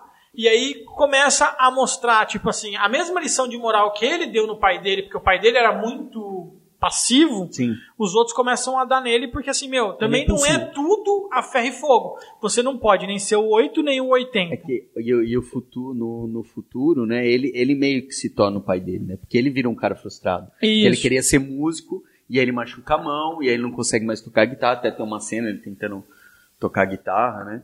Uma, que até converge um pouco com o lado pessoal do Jay Fox, que ele já tinha descoberto a doença e tal, e ele já tinha... Já tinha É, ele já tava com parte. 90 Ele já tinha descobriu. problemas já. Inclusive, se você ler, tem, tem várias cenas que não eram bem para ser daquele jeito. Mas usavam, eles usavam uns subterfúgios para não, não notar muito O Parkinson. É, então, assim, muita, muitas vezes o Martin McFly tá apoiado no batente da porta, Ah, cruzar tá. a perna não sei onde, Pra tentar disfarçar. Exato, Olha pra só, tentar sabia disso, disfarçar um pouco. Tinha dias que ele tava tremendo muito, e aí tinham que usar alguns. Olha só. alguns subterfúgios pra não mostrar. Legal. E aí eles fazem esse duelo, e realmente, o terceiro filme, você lembrou bem, Ciro. É ele ali, naquele momento do duelo, tentando. O cara chama ele de covarde, o bar inteiro chama ele de covarde. E ele mesmo assim tenta Não, mas escapar. ele é um tonto, deixa ele. Isso, eu, não, eu não posso fazer o que todo mundo fala e não sei o que. Ele tá se forçando, porque no 2, a família dele vai pro saco quando ele é demitido. E ele só é demitido porque o Needles fala pra ele: você não vai fazer porque você é um franguinho. É, e ele, e ele fala, só "Ah, ninguém me chama de franguinho e passa o cartão e aí ele é demitido. dá a entender que ele só machucou a mão e ele só se ferrou pra ter aquele emprego bosta e o Needle ser patrão dele, porque ele fez alguma coisa impensada também, fez alguma merda no passado e por algum tipo de atitude desse tipo. É, aí. Nessa época, o Needles convida ele pra um racha. Não, mas isso é o final do terceiro filme. Não, mas ele fala. No final do. Ele Ah. fala no 2, ele fala que a vida dele começou a ir pro saco quando Isso ele bateu mostra. no Rolls Acho que é o Royce. final do primeiro até. É. É, quando Que- ele bateu no Rolls Royce. É, no final- é o final de um deles aí que. No E a dois. Jennifer fala, fala, não, não, não vai não. É, não. E, e ele A fala, ce- o que, que é? a Vai ser cena- um franguinho? A cena do Rolls Royce. a cena do, do, do racha, ela é filmada no final do terceiro Então, filme. mas ela no, conta. no segundo Eles filme contam é essa falado. cena. Verdade, é verdade. O final terceiro do 3 filme. mostra a cena que eles falam no Tem segundo, razão. que o pai dele se machucou porque ele bat- tirou um racha e bateu no carro. Next Saturday night, We're sending you back to the future. Tem esse duelo aí, vai ter esse duelo com o Mad Dog, Tenen aí no final, claro, bem na hora que o trem tá saindo. Resolve-se o duelo, eles correm pro DeLorean, assaltam o trem, aí voltam para aquele final alucinante, né? Eu acho que eles tentaram fazer a mesma coisa que fizeram no primeiro. E é legal que as coisas começam a dar errado de novo, mas é um momento que quando começam a dar errado, sacam uma ferramenta do 2 que eu falo, caralho, que legal, é uma coisa do futuro que ajuda bem no Velho Oeste. Então, como a gente é de boa É a favor de spoiler, olha lá. Eu não sou a favor de o spoiler. hoverboard do segundo, tá dentro do DeLorean. Ele joga o hoverboard pro Doc Brown. Então é legal que o hoverboard É ajuda muito legal, no né, Velho cara? Oeste. né? Porque o problema ali é que o plano é a locomotiva empurrar o DeLorean, tá dando certo. Só que a Clara, que foi embora inicialmente Volta. com outro trem, ela ouve dois caras do coisa e fala: pô, encontrei um cara que tava todo depressivo porque ele falou que a mulher da vida dele foi embora. Aí ela, opa, ah, o nome dela era Clara. Ela fala: ah, o cara era assim, assim, assim, é, tinha o cabelo branco e tal. Ah, aí ela para o trem. Numa cena absurda, né? Que ela puxa uma cordinha como se fosse um é o trem, e o trem, trem. e o trem, moleque, no meio do nada. ela pega um cavalo, aí ela vai até a casa do, do Doc Brown. Ela vê o a maquete, né, do, Do- da do DeLorean, com coisa. ela fala, Puta, eles estão na linha do trem. Ela pega o cavalo, vai até lá, aí ela entra no trem, e lá na frente, o que acontece? O Marty tá pilotando o DeLorean no trilho, marcando a velocidade. O Doc Brown joga todo o nitro ali de madeira dentro da, da, da Maria Fumaça ali, da locomotiva. E ele fala, olha, Marty, vai vendo aí. Conforme for chegando perto dos 88, você me fala que eu vou até o DeLorean para nós dois irmos embora. Só que quando ele tá para entrar, que a última tora de madeira explode, a Clara chega no trem. E ela, com a explosão da última, da última madeira, ela se pendura ali, ela vai cair no trem, vai morrer. O Marty joga o hoverboard, o Doc Brown pega ela e o Marty vai sozinho. O Doc Brown fica lá no, no Velho Oeste e o Marty volta pra 85 sozinho, com o DeLorean. E quando ele, o carro dele para, vem vir um trem. Aí Isso. ele pula do DeLorean, o trenzinho patifa o DeLorean. Cara, Isso é muito triste. é velho. triste. Eu lembro que eu vi esse filme Não no gosto, cinema. não Foi o gosto único que eu vi no aí, cinema. Mano, quando eu vi essa cena, cara. Mas eu acho que meu coração entendeu antes que meu cérebro. Meu coração falou: Meu, acabou. Você nunca mais vai ver de volta pro futuro. Acabou, acabou. E, e é legal o Jay Fox manda muito bem nessa cena, porque ele olha e ele fala, cara, eu destruí ela como você mandou. Porque naquele momento, tá na cara do Marty que assim, não é só. O problema não é o DeLorean. O problema é que a destruição do DeLorean vai impedir ele de ver o Doc Brown pra sempre. Que é o cara que passou todas essas histórias de todos esses filmes que a gente falou até agora com o cara. Ele sabe que ele nunca mais vai ver o Cara, filme dele. imagina e assim, era o único cara que você podia, ele ia poder trocar ideia sobre isso, cara. Porque todo mundo ia achar ele Chegar louco. aqui amanhã e falar, galera, fiz umas viagens aí no tempo. É, aham, nós ia te tá bom. internar compulsoriamente. E- Nem pra mas enfim, ideia, ele- aí o filme acaba com uma grande surpresa, né? Que Ele volta pra casa, na- a Jennifer na ver- tá lá na, no lugar que eles deixaram ela no 2 dormindo. ela naquela linha tempo zoada, Só tipo, que agora se reconstruiu. tempo também, porque do 2 pro 3 só passa um dia, né? No mesmo dia. É, e assim, o estranho é que deu tempo do Martin perceber que o mundo em 85 era todo zoado, era todo bichado, demorou um monte pra ele conseguir descobrir o segredo do bife, ida e volta, ida e volta, e a menina dormiu ali, velho. E dormiu, mano, dormiu, não acordou hora nenhuma. E aí quando ele chega lá, ele vê que Ela dormiu por dois filmes, É que o praticamente. Dr. cara. Brown dá uma droga pra ela, né? Ah, É, é, verdade, ele usa um pode indutor crer. de ele usa sono. um indutor lá, ele É, pode um crer, lá, tipo é. Não eram drogas? Não, ele Não, dá um, João, é- ele dá um rainho assim que ele É legalizado. Era só um rainho? É só um É, rainho. é, Não dá, barato. E quando ele vai pra casa, ele vê que a família dele é a família do final do 1. Ou seja, Isso. ele conseguiu manter Consertar tudo. o final do 1. E agora ele sabe que ele consegue segurar o, o a- ser impulsivo, né? A impulsividade dele, que provavelmente ele consegue ter um futuro melhor. Tudo acabou bem, né? Tudo acaba Tudo bem, acabou ele bem. pega na menina, fala, vambora. Aí vamos rola a, aí. cena, rola a cena do racha, que a gente Do comentou Rolls Royce. antes, onde o, o Needles chama ele pro racha, e aí ele finge que vai, a hora que ele vai, ele engata ré e dá ré. E na aparece minha- o Rolls que- Royce. O que, na minha opinião, é extremamente preocupante, do mesmo jeito de correr pra Era frente. só ele ter ficado parado. Era só ele ter ficado parado, que seria muito menos- problemático. Mas Mas, daí não ia ter um dublê pra fazer o cavalo de pau, tá ligado? E aí o Needles desvia do Rolls Royce e ele fala, nossa, eu teria É, batido. porque os Roy- o Rolls Royce tá na, na faixa que o Marty estaria. Isso. Então, assim, o Needles desvia porque ele tá na outra faixa, mas o Martin bateria. E ele fala: Nossa, se eu tivesse ido, eu bateria nesse Rolls Royce, que é o Rolls Royce que eles falam no 2.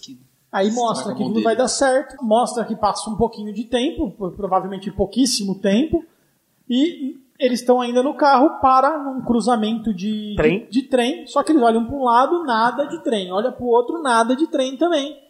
Nisso aparece a Maria de Fu- a DeLorean Maria Fumaça. É isso aí, o- mostra que o, o, Não gostei. o Doc Brown lá em, em 1885 conseguiu criar uma nova máquina do tempo a vapor, É, eu acho mais que... ou menos, porque depois ela voou.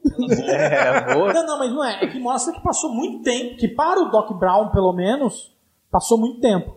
É, Porque teve ele foi filhos, pro né? futuro, ele teve, Teve dois, dois filhos. filhos, ele é, foi pro filho. passado, Tem né? sim. Ele estava no passado, E depois lá- ele foi pro futuro. Lá ele teve dois filhos e ele continuou sendo um cientista. Né? Como É. ele sabia tudo, ele usou a tecnologia da época para fazer uma nova máquina do tempo, que é uma Maria Fumaça. Super Maria Fumaça, lá, uma locomotiva. É, ele, é, provavelmente ele, ele foi melhorando, né? É. Ele deve ter feito uma assim, tipo, a nível DeLorean.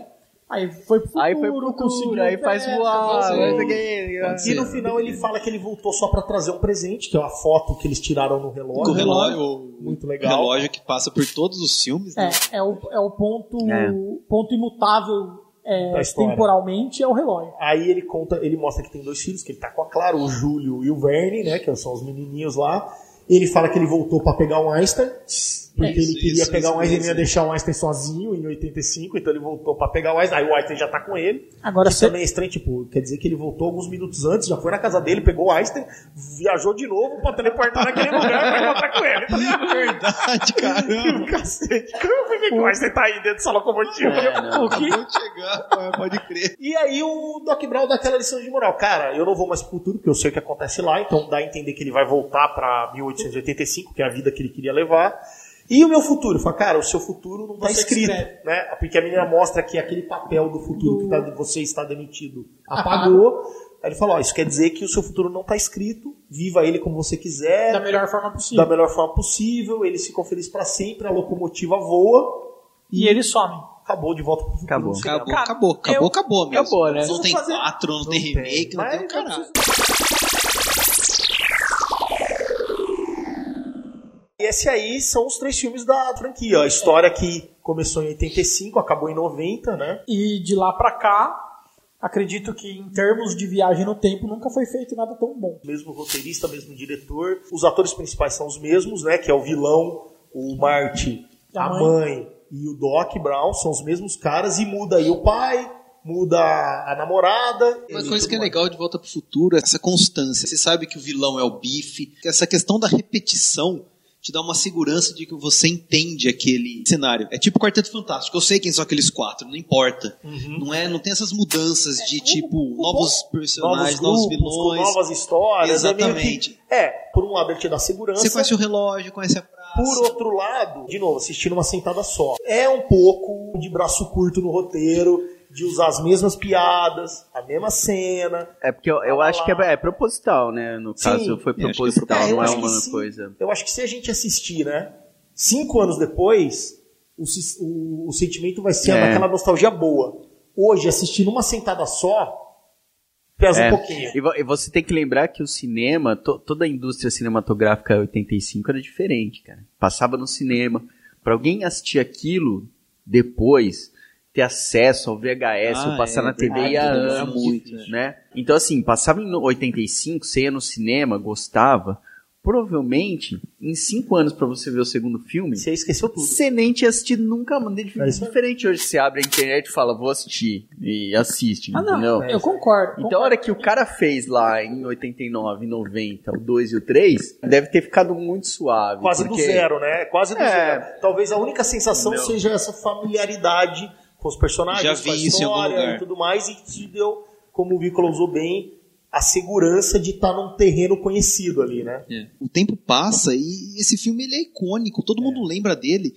E não é que nem Star Wars, que toda hora você precisa ficar lembrando, falar, olha, tamo aqui, tamo aqui. Bom, mas a É história acaba aí? Tô jogando agora um game do PS3, De Volta pro Futuro, que é produzido por um estúdio chamado Telltale. Quem tá diretamente envolvido é o Bob Gale, que é o roteirista dos três filmes. E é uma história interessante que explora a juventude do Emmett Brown. O Emmett e o Marty, eles vão pra 31, pra juventude do Emmett Brown. E por me envolver tanto com essa história, eu comecei a procurar um pouco mais e eu descobri que tem quadrinhos da série. Tem uma editora norte-americana que chama IDW, e o negócio delas é dessa editora é lançar quadrinho baseado em franquias de filme, Transformers, é, é, são, são coisas até o não só Regina filme, Espinha como é, G.I. Do Joe, mesmo jeito que eles coisas. acertam muito, tipo, com De Volta pro Futuro, eles cagam o pau com o Transformers. Aí o que acontece? É, Em 2015, né, que foi um ano muito badalado para fãs de De Volta pro Futuro, que é o ano que o Marty teria teoricamente voltado ido pro chegar à nossa época, 30 né? anos após o lançamento 30 do anos, ah, exatamente. Eles lançaram uma minissérie, que seria em quatro partes. Aí viram que a minissérie deu tanto, tanto caldo que falaram, não, vamos fazer em cinco partes. E o negócio deu tão certo que virou uma série mensal. É assim, vamos fazer em quatro partes. Não, melhor, melhor cinco, que dá pra ganhar mais dinheiro. Peraí, peraí, peraí. Dá pra dar uma estendida disso por um ano, um ano e meio, mais ou menos? Cara, hoje tá na edição 24, 25 e todas são produzidas 24, 25 é tipo dois aninhos. participação do Bob Gale e participação direta. Ele não escreve o roteiro. Quem escreve os roteiros é um cara chamado Eric Burnham e o segundo nome eu não me lembro de cabeça. O Bob Gale, ele, ele participou, ele fez a primeira história, mas falou, "É, esses dois caras eu confio demais e eu tô por perto, sempre coordenando. Eles seguem o caminho que eles querem levar. Só que se o negócio começa a sair muito da curva, eu tô lá de volta pra botar eles no caminho correto do filme.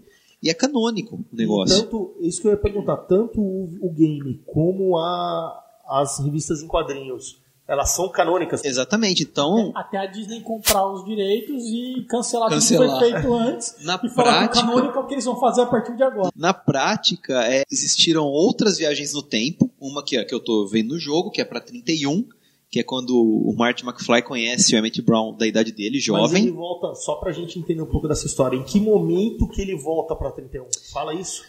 Cara, isso daí tá um pouco confuso ainda pra mim, que eu não cheguei no final do jogo. Tem uma coisa estranha que eles tentam fazer uma viagem no tempo fracassada que começa, teria começado no começo do primeiro filme. Eu não, não, não, tenho assim muito claramente, porque eu não terminei o jogo, eu não, não, não quis ver spoiler.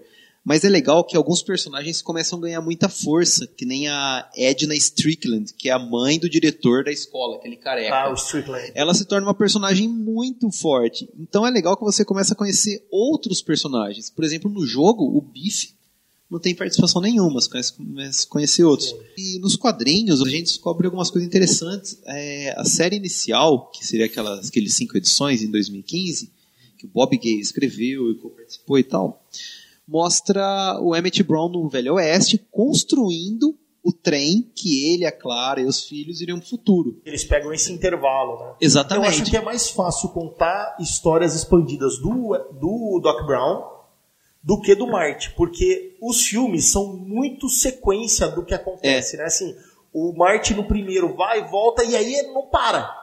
Então não tem muito intervalo pro Marty viajar de novo. Por isso que eu te Exatamente, a pergunta. exatamente. Em que momento que o Marty voltaria de novo? Porque se é canônico, o filme aconteceu meio que segunda-feira à noite, terça e quarta. E o DeLorean É, rapidinho. quebrou. E aí, como que ele viaja, né? É, a menos que ele viaje depois que passou isso aí. Isso. E o Doc Brown, tipo, voltou dois dias depois de Maria Fumaça e falou, velho, sobe aí que a gente tem uma treta pra resolver. Ele volta com o DeLorean mesmo. Com o DeLorean? É ne- Então, é, como eu tô ainda terminando a história. Ainda bem, né? Oi? Ainda bem. né? Ainda bem. Como eu tô terminando a história, eu tô esperando uma reviravolta aí. Mas é interessante que no quadrinho começa a mostrar alguns fatos que eu não sabia do, do Emmett Brown. Por exemplo, ele foi procurado pelo governo para trabalhar no projeto Manhattan, que é o projeto que combinou bomba na atômica. criação da bomba atômica. Ele trabalhou junto com Oppenheimer.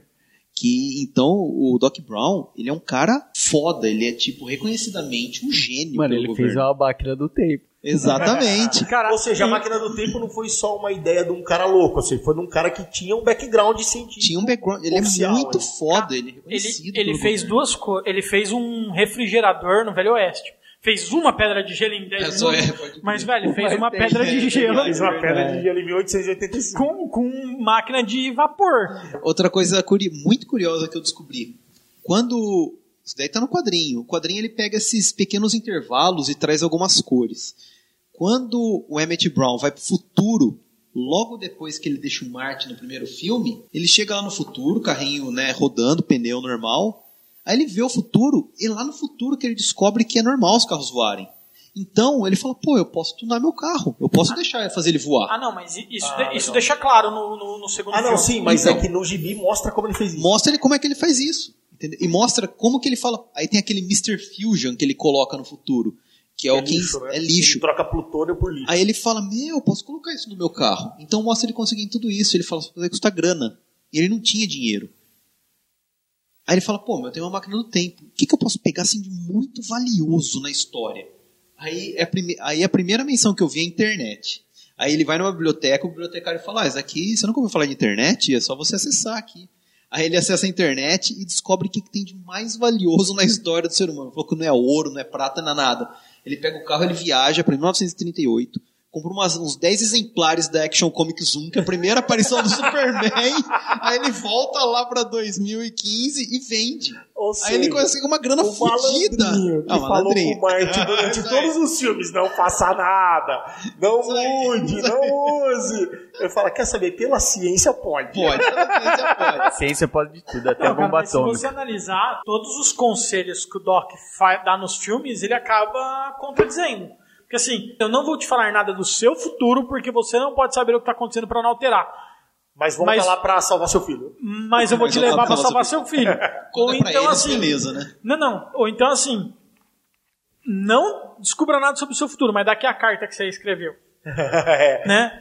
É, É, tem que dar, como diz minha mãe, senão não tinha filme. é mais ou menos por aí. Mas então, pelo que você tá falando, Vícola, ó, o, o game, o protagonista é o Marte. Os quadrinhos é o Doc O Brown. Marty. Não, não, é, é, não necessariamente. Como o quadrinho hoje já tem 24 edições, só que ele foi pensado como uma minissérie para quatro, depois cinco edições, essas cinco edições sim. Que são as que eu falei, é o, é o Doc. Aí depois os outros é intercala entre Doc. Aí você conta, nesse quadrinho também conta a história da Clara, de onde que ela surgiu. É bem bacana. E tem uma coisa legal que tem esse negócio de realidade alternativa, que tem uma realidade alternativa que a história chama-se Cidadão Brown. O Doc Brown teve um romance com a Edna Strickland, que é a di- a mãe do diretor da escola lá, e ela é toda assim, rígida, ela é muito rígida, seguidora de normas e tal, e ela convence ele a usar todo o conhecimento científico para levar Rio Valley a um mundo utópico. E eles criam uma utopia, só que é uma ditadura pela ciência, onde todas as pessoas são obrigadas a ser felizes. Então eles tornam meio que um ditador alegre, assim, colorido, sabe? Não aquela coisa Do bife lá. do bife. É tipo. É quase um estado fascista, na verdade, lá. Tá tudo muito certo, tudo tem muito horário, todo mundo faz tudo Isso é, certinho. isso é, ter- é dar certo? Não Fascismo é dar certo, cara? Ah, não, não, a história tá dando muito, não. Fascismo é dar certo? Não. Já tem uma galera que acha que a gente é fascista. Aí o primeiro convidado que a gente traz já fala assim, então, o mundo fascista fascismo dá colorido. certo. Caraca, esses caras. Esses caras estão muito estranhos. Mas é legal que aí entra uma outra história que o Marty convence esse Emmett Brown, que foi corrompido pela esposa maluca dele, a voltarem lá em 1931, quando começou o romance dos dois. Interromper. Interromper e tal, tal, tal, pra tudo voltar ao normal. então, é E legal, os do- cara. E tanto o game quanto o quadrinho mantém o clima meio cômico, leve, com exceção do mantém. 2. Assim, é é o mesmo clima? Mantém, mantém, cara. O jogo, principalmente, porque é legal, porque você tem interação, né? É, mantém, cara. É, é, um, é um acerto. A fórmula do De Volta pro Futuro é muito bem amarradinha, né?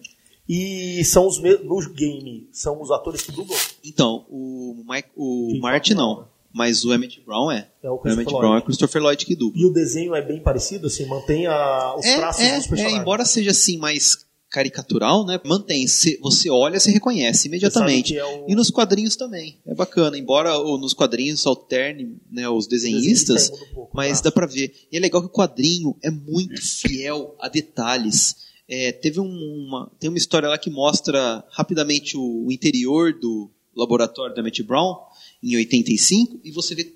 Tem um relógio de gatinho lá balançando Ah, o olho. igualzinho. Igualzinho, eu reconheci. Então você vê elementos. É muito fiel, é bem legal. Legal. Putz, é o Bob Gale que tá lá. E o Bob Gale, ele é roteirista experiente de quadrinho, né? Ele escreveu Ah, é? Batman, pô, ele, ele participou daquele arco do Batman, Terra de Ninguém. Olha que joia, Escreveu. é um mais legais que É, gosto, né? Bacana. legal. Escreveu histórias do Homem-Aranha, trabalhou pra Marvel e pra DC. O cara é um roteirista. De calibre aí. É, tá, fez filme também. né? Só, só trabalhou, fez do filme Marvel e DC.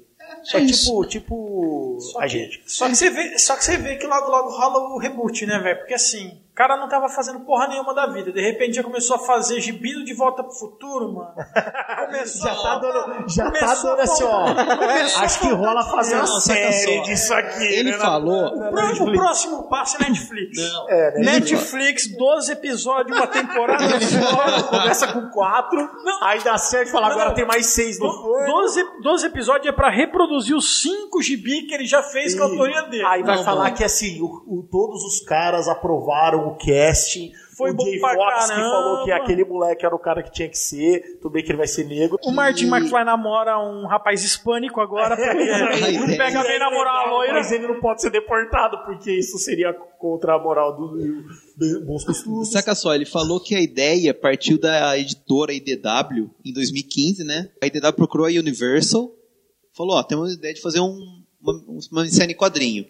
A Universal procurou o Bob Gale, e o Bob Gale falou, ele falou, meu, pode dar samba, até porque não vamos fazer um filme 4 e não vai ter remake. Pode ser, o quadrinho é uma ótima maneira de explorar alguns dos cantos que ficaram sem ser Que bem legal, cara, show desenvolvidos. de bola. E é legal falar que assim, além de- disso aí, de- que esse universo, esse é um universo expandido, como você disse, canônico. Ou seja, É. as histórias são consideradas oficiais, como eram aqueles livros do Star Wars antes da Disney comprar. E falar Lucasfilm. que nada daquilo Nada existiu. existe. Mas além disso, o De Volta para o Futuro te- teve muita coisa temática, né? Então assim, teve máquina de pinball, teve jogo de PC, teve jogo de Playstation, teve jogo de Nintendinho, que você geralmente pilota ou controla o Tinha um Marty. bonzinho lá com, com o Marty McFly cabeçudão, assim, ó. Que era bom, cara. É, É legal. Andava dos, legal. dos skates. Mas isso tem muito mais a ver com usar a marca pra capitalizar Sim. do que expandir a história, né? Não, Sim, a sim. Esse game novo que o Vicola disse e os quadrinhos É, só, expandem a história. é, novo entre aspas, né? 2011, eu acho. É, não, é que aqui no Rio Crítico tudo que é depois de 1995 é É novo. Outro dia, outro dia de Volta ao Futuro é clássico porque é 90. Já- Se ele fosse ver em 95 e falasse, ah, esse filme é lançamento, pode passar no cinema. novinho, A gente falou do, do Poder Sem Limites e tal, que a gente foi falar do filmes de heróis. A gente falou, tem um lançamento Não, a eu- foi em eu- 2012. Eu fui, eu, eu fui falar, eu falei, mano, é um filme que não é velho, é novo e tal, o que que é? Mano, o que que é? Tem 10 anos já. 10 anos. Não, não tem tudo isso, mas é, tem bastante tempo. Tem coisa pra. É. Ah, e outra coisa, esse quadrinho, ele tá pra chegar. Tá pra chegar. Tem uma editora ah, aqui no Brasil, ela já falou, tá na lista de lançamento, vai vão lançar? lançar. E eles estão lançando em álbuns e tal. Seja, eles- quem quiser ler agora, ou importa, ou internet, É, nesse momento tem que. Tem que fazer aquilo que todo Eu mundo faz. e que não de outro jeito. Tem que de outro jeito. Entendi. Mas logo chega no Brasil. Tá, e o jogo tem. O jogo é dublado? Você sabe? Puta, não, isso que é uma coisa chata, cara. O jogo, ele pode ser um pouco assim limitante pra quem não domina muito bem o inglês. Como se trata meio que de um jogo de narrativa, você passa a maior parte do tempo assistindo do que jogando. Quando você joga, você seleciona a frase que o personagem vai dizer. Só que tá tudo em inglês ainda. É um dos tá primeiros dublado. jogos da Ah, e como é Telltale. PS3 não vai dublar também, a não ser que eles Ah, lancem uma nem. versão pro PS4. Não, não, parece que tá. Tem uma história aí que pode ir pra PS4 também, é? um remaster, alguma coisa assim. Aí poderia ser. Legal.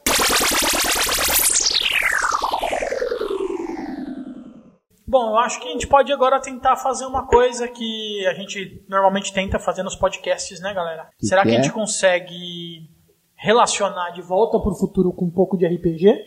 Ah, acho que é possível. Próxima pergunta.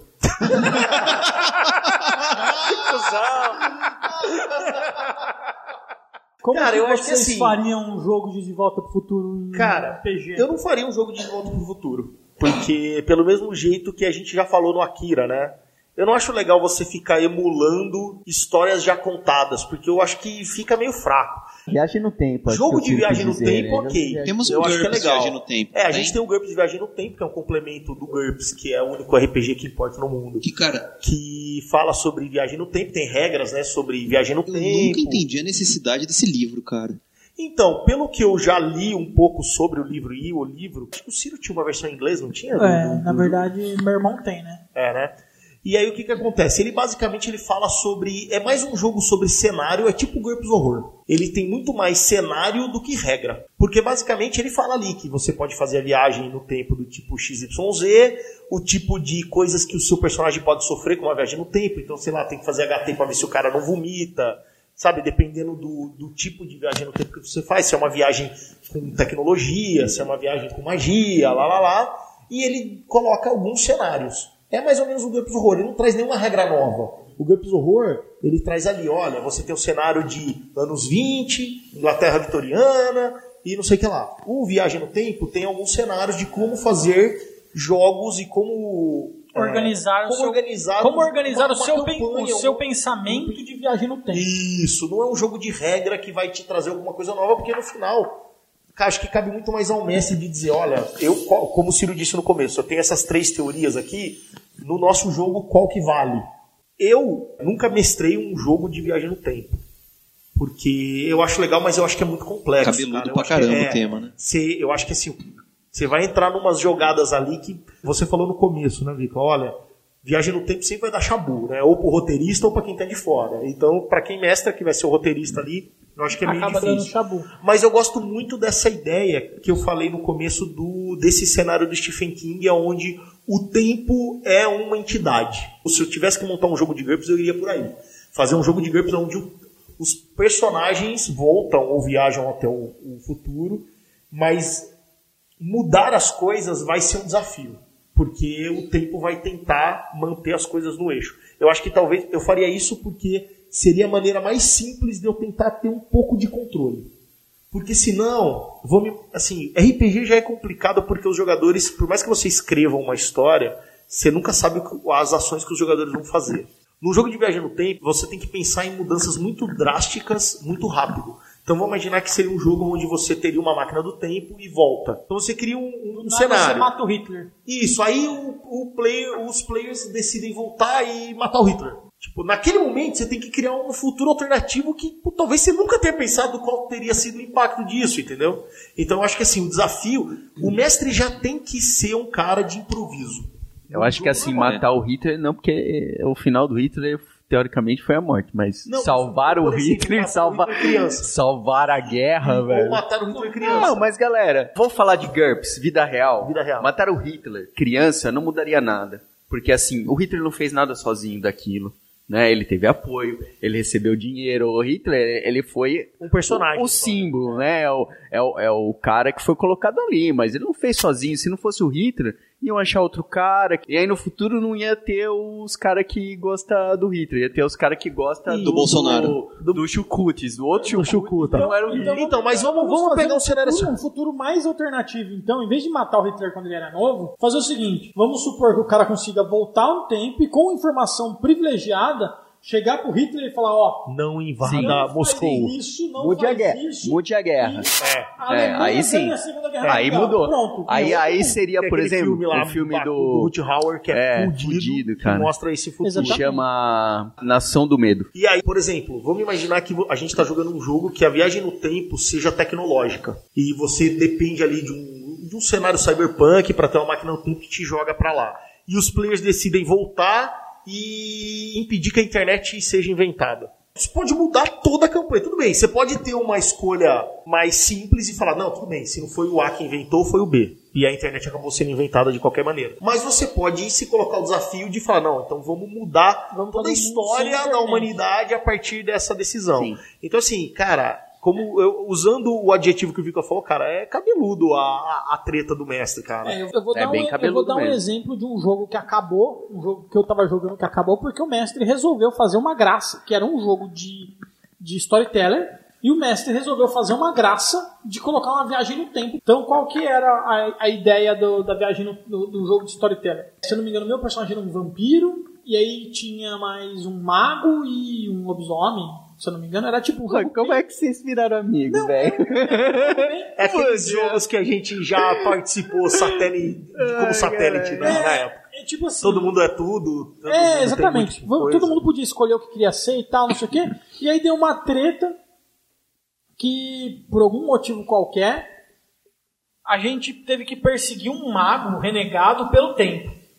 E a gente conseguiu pegar esse mago renegado, tipo, no Egito Antigo, dois mil anos antes de Cristo. Aí ficaram amigos de uma múmia também. Não, não. Puta, Aí- que grupinho é esse? hein? Então, aí fomos lá, matamos o mago, matamos o mago, e a galera olhou pra. olhou e falou assim: beleza, agora vamos entrar no portal e voltar pro, pro futuro. Eu falei, beleza, eu encontro vocês do outro lado. Falei, por quê? Falei, Mano, porque eu vou deixar de viver dois mil anos e encontrar vocês como um vampiro com dois mil anos de vida do outro lado do, do Com portal. muita experiência. Com muito poder e Pô, experiência. faz muito sentido, cara. Muito entrar- vai foder com. Ou eu vou entrar nesse portal e vou voltar lá, 13 terceira geração inútil. Não, vou ficar aqui esperando. Aí a hora que, termina, a hora que terminou a aventura, o mestre olhou pra mim e falou, beleza, agora a gente acabou a campanha, porque não dá mais pra jogar tipo um lobisomem com pontuação normal e um mago de pontuação normal com um vampiro com 3 mil anos de vida do lado, entendeu?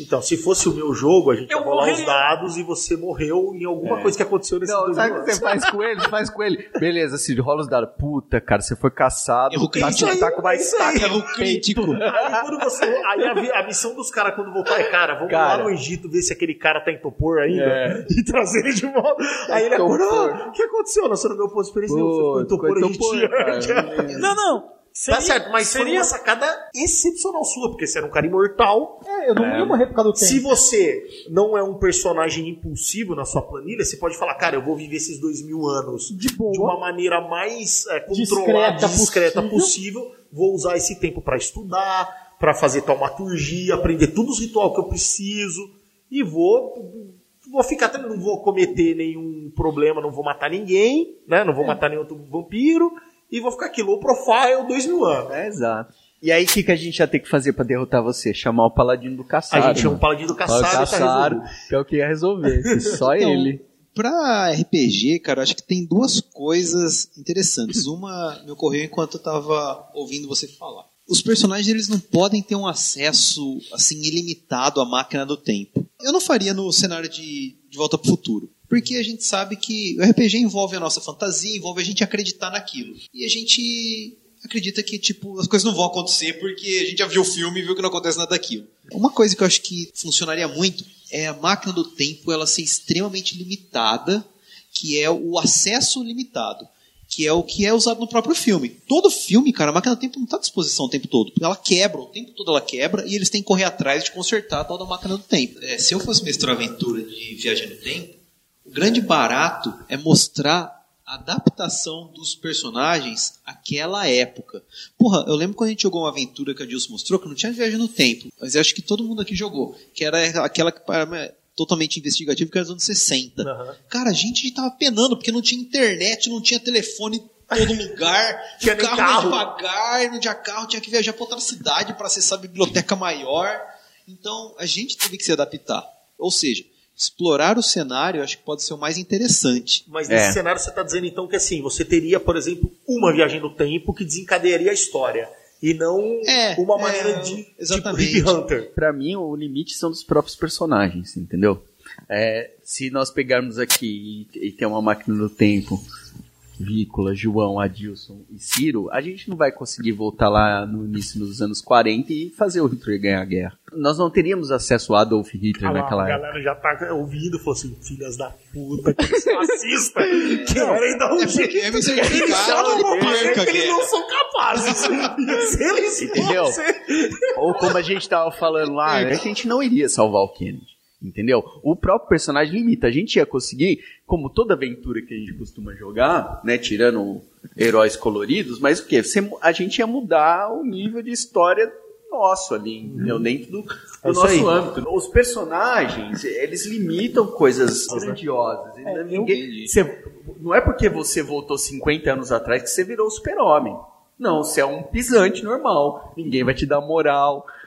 É, Vai Na ser verdade, pior ainda. Vai Se ser bo- pior, você não vai ter os costumes da época. é, e se bobear, você vai até passar fome, porque você vai, você vai, não vai ter dinheiro, não vai ter E, família cara, pra te dar casa. essa- tá fudido, E velho. falando, Ruim. João, falando, pegando esse gancho do que você tá dizendo, eu acho que você vai gostar dessa história do Stephen King. E ele tem até uma série. Foi feita uma minissérie desse livro que eu tenho. Se você quiser, eu te empresto. O protagonista é o James Franco. Ele faz o professor.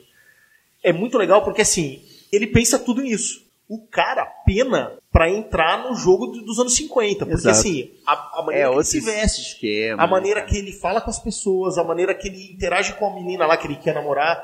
O cara, o original que dá pra ele a missão dele voltar e salvar o Kennedy, ele dá dinheiro pra ele com notas de série da época, que ele fala, olha, eu consegui esse dinheiro nas minhas viagens, cuidado, gasta devagar. Ele dá um almanaque de esporte, e ele fala, cara, usa com parcimônia, porque assim, vai chamar atenção. E aí ele volta, chega uma hora que ele tá apertado lá, e ele aposta tipo mil dólares. Porque assim. Na década de 50. É. E aí chama a atenção de Nossa, toda lógico. do esporte da região. levando pro De Volta pro Futuro, aquilo que aconteceu na vida do Bife, ele começar a ganhar toda semana alguma coisa. Cara, no, no cassino, você ganhou duas vezes na roleta, já tem 10 caras te olhando pra ver se Já. não tá com uma ca- E, e falcatrua. é velho. verdade. Cara, três vezes que você ganha, não precisa ser nem no mesmo cassino. Na mesma rua. Os caras já ligam pro outro e falam, ó, velho, tem alguma coisa estranha aqui, né, cara? É, mano.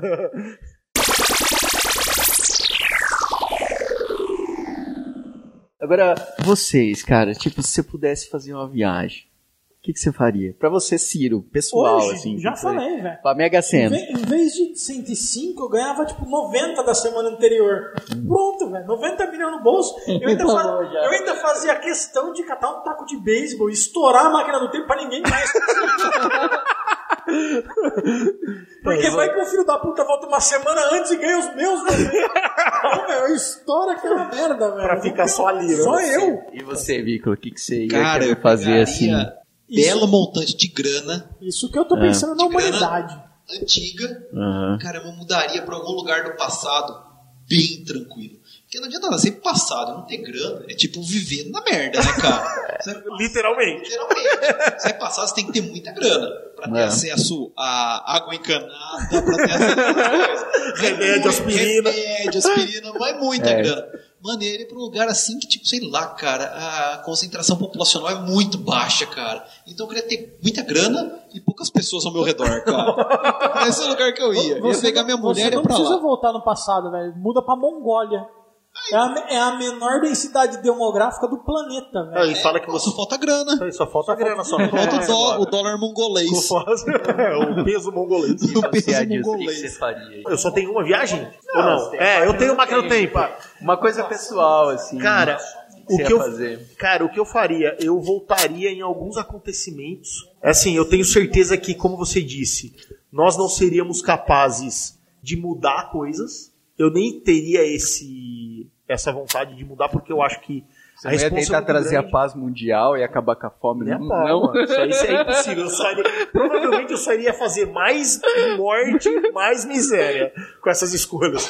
Então o que eu faria, cara? Eu voltaria em alguns pedaços e eu tentaria fazer tipo uma verificação de fatos, assim. É? Será Tipo, mesmo aconteceu? Será que isso Você aqui ver se, se tem lá um área 51? O ET não, porque o ET não rolou, mas, por exemplo, eu pegaria pontos históricos, assim, tipo, como Napoleão perdeu a guerra. Será que foi assim mesmo? Né? Sim. Como, como a Bíblia foi escrita. Será que isso aconteceu? Mas eu tenho muito interesse nessa pegada histórica, não pra mudar, porque eu acho que assim, são coisas. Se a gente pegar qualquer. Vamos pegar esses dois pontos, vai. As guerras napoleônicas e a Bíblia. A Bíblia é só ler cavalo de Troia, cara. O cara, o cara realmente tem uma máquina Sim. do tempo e. Aham.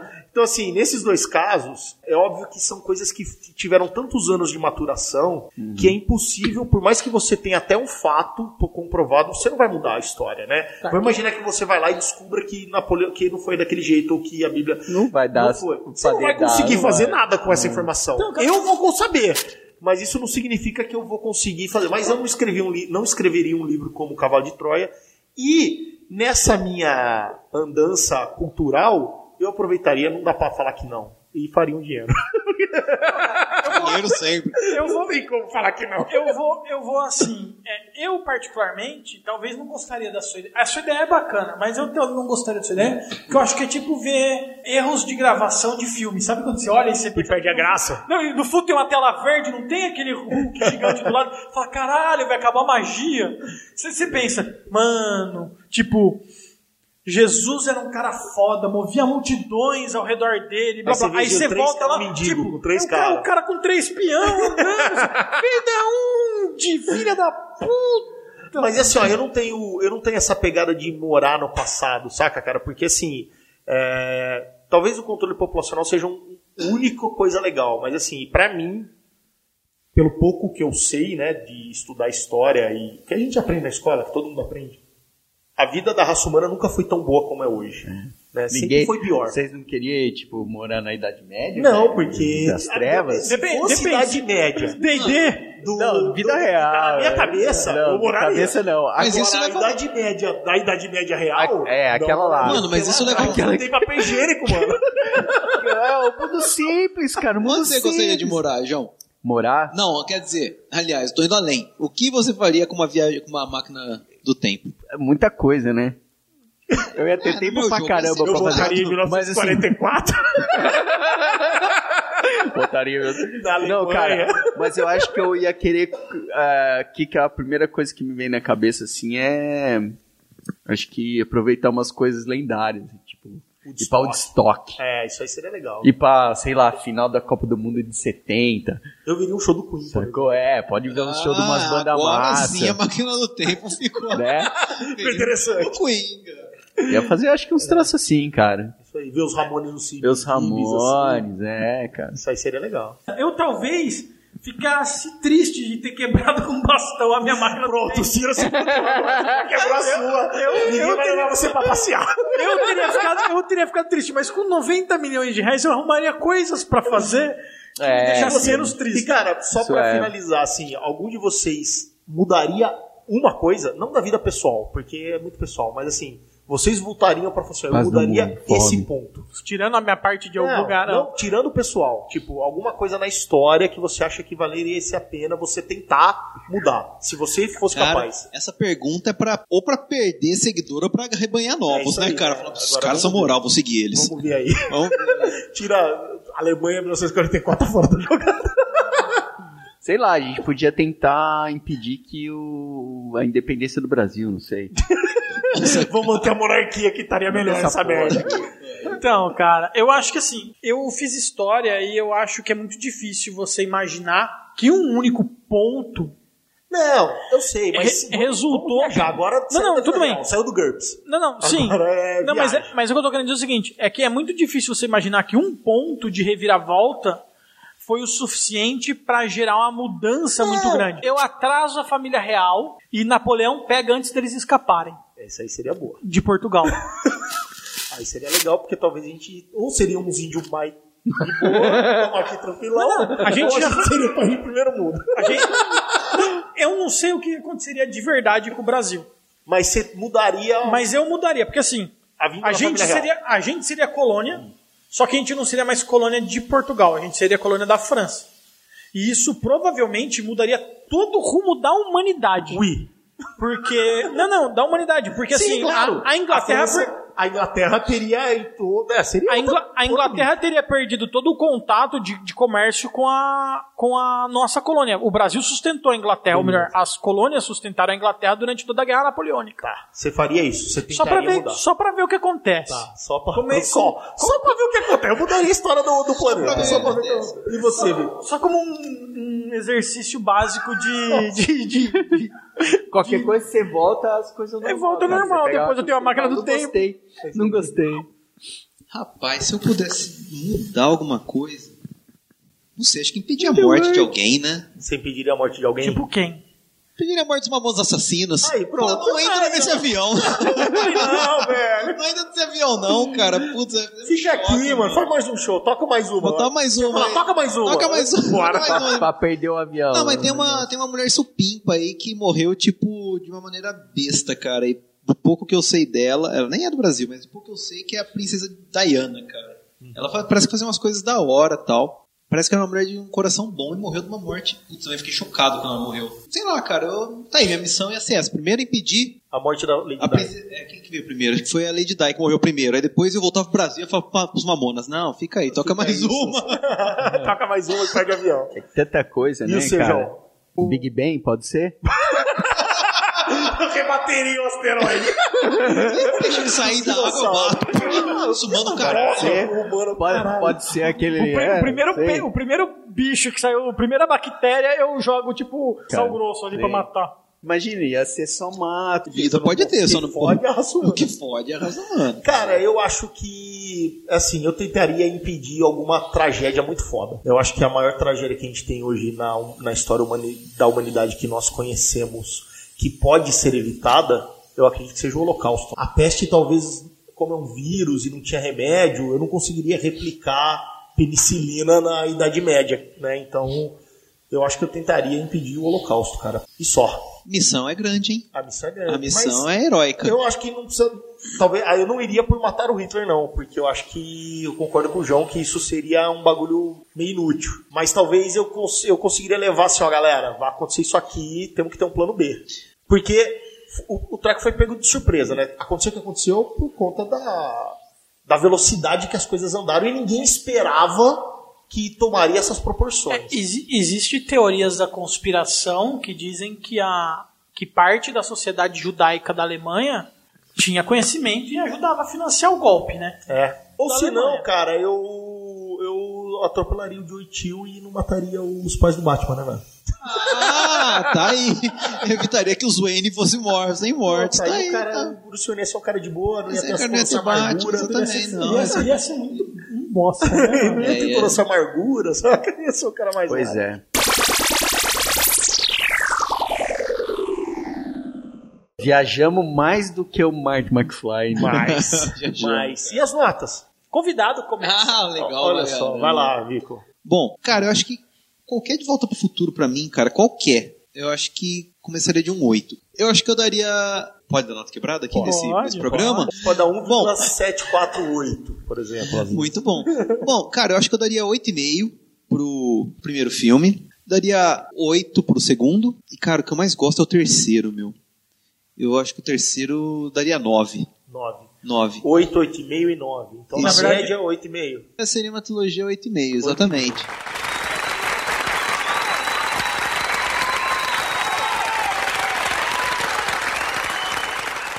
Cirão. Bom, cara, eu dou nota 9 pro primeiro filme. Eu acho que de todos os filmes ele é o o mais surpreendente, ele é o que, que traz os elementos, né? Explora melhor os elementos. Tirando, acho que o detalhe da guitarra, que a guitarra foi inventada dois anos depois, aquela guitarra do Johnny B. Good foi inventada dois anos depois, fabricada dois anos depois do filme. Tem um- pouquíssimos erros de continuidade. O segundo filme é um filme que eu já gosto menos, mas eu dou, eu dou 8,5 pela última parte. Eu acho que a, a- a dificuldade que os caras têm e o cuidado que eles tiveram de fazer o entrelaçamento dos dois filmes é, mostra um, um empenho muito grande do, do coisa. Bem que foi a, a menor partezinha do filme, mas é a parte que eu mais gosto do segundo filme. O resto, pra mim, é basicamente descartável. E o terceiro filme, na minha opinião, ele é um filme que o, o clima ele é muito legal, mas ele é também, na minha opinião, o filme mais bobo, então eu vou manter uns 8,5 pra ele. Então, 9, 8,5 e 8,5. Vai dar tipo 8,7.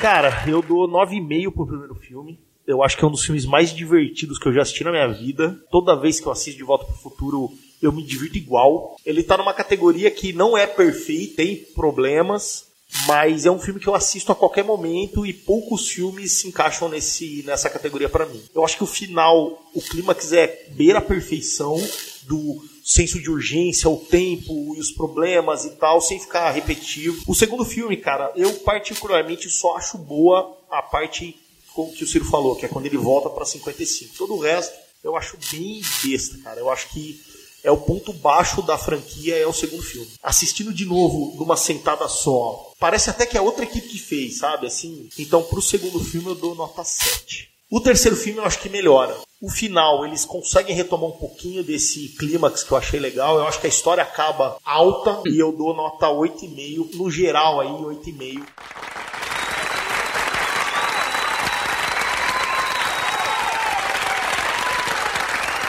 Cara, eu acho que assim, eu, eu gosto muito de quando, quando falar em, em dar nota no filme, assim como a gente falou do 10 do Akira, é colocar aquele cara dentro daquele contexto, né? E o De Volta pro Futuro, cara, tipo, é, como a gente falou várias vezes, muito bem amarrado o primeiro filme, né? Coisas muito bacanas no primeiro filme. E para um filme de que? De 1935. Se você for pegar lançamentos de 1985, cara, você vai ver muitas coisas que fizeram sucesso que tem uma qualidade inferior absurda ao, ao filme do De Volta pro Futuro. E tem toda a nostalgia, né? Quando a gente era criança, assistia na TV, isso conta pra mim dar nota, cara. Eu acho Bem legal. Eu, eu- o primeiro filme, dou uma nota 9,5 aí, fácil. E sobre o segundo filme, eu gosto do segundo filme. Eu acho legal quando eles estão no futuro, né? Que tem todas aquelas tendências, algumas coisas, né? Ficaram perto de acontecer, né? Tem videoconferência Tem no filme. TV de tela plana. Tem TV de tela plana. Não pegou coisas mais assim, tipo, que nem o Martin McFly usava duas gravatas. Tá, a gente não usa duas gravatas hoje, mas. Já o bolso É, pra cara. fora da calça, quase. Mas estamos usando o bolso pra fora da É, calça. cara, e tinha várias coisas legais. Aquela fruteira e- que desce do teto. Então eu daria, tipo assim, uma nota 8. E pro terceiro filme, cara, Velho Oeste e tal, e muda-se um pouco a história. Então, então aí eu vou dar uma nota 8,5. Legal, Então, então, a sua 9,5. nota tá no 9 aí, quase. É, quase no nove, 9. A melhor da nota trilogia. foi do João aí.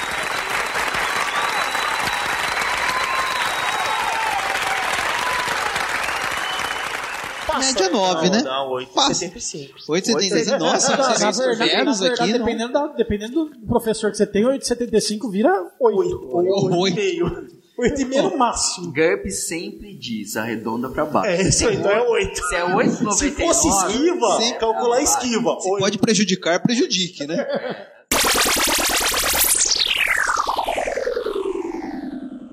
E aí, Vícola, curtiu, cara? Vixe, gostei. Cara, sabe o que, que eu gostei demais, cara? De boa, foi tão divertido quanto é, as tardes que a gente se reúne pra jogar RPG. Então não fico chateado da gente não ter se reunido dessa vez pra fazer o podcast. Inclusive, a gente não se reúne mais há anos. Se reúne, sim. Não, mas eu gostei pra caramba de participar, porque, cara, sabe o que que me, me remeteu, cara? Ah, remeteu a coisa antiga também. É, hoje a gente fica, né, em fóruns, em bate-papo, fica visitando sites de nerdices e procurando e compartilha com... Cara, eu- eu fiquei pensando, falei, meu, a molecada, eu acho que antigamente, muito antigamente, antes da gente, é, se reuniam em grupos para debater sobre justamente sobre isso, né? Sobre viagem no tempo, sobre viagem espacial, que eram coisas que eles liam nos gibis, liam nos livros e debatiam seriamente o negócio. Cara, na verdade eu me senti como se eu tivesse num nesses grupos amadores de ficção científica, sabe? tipo, a viagem no tempo por, por, por amadores. Então, cara, achei uma tarde divertida pra caramba. Achei muito legal, gostei demais de participar, cara. Legal, cara. Valeu pelo gente- convite. Quando a gente concebeu a ideia de fazer o podcast, foi realmente pra isso, cara. Pra recuperar aquelas tardes que a gente perdia muitas vezes na casa do Ciro ali, sabe? Horas e horas sentados falando de alguma coisa. Eu não tinha internet.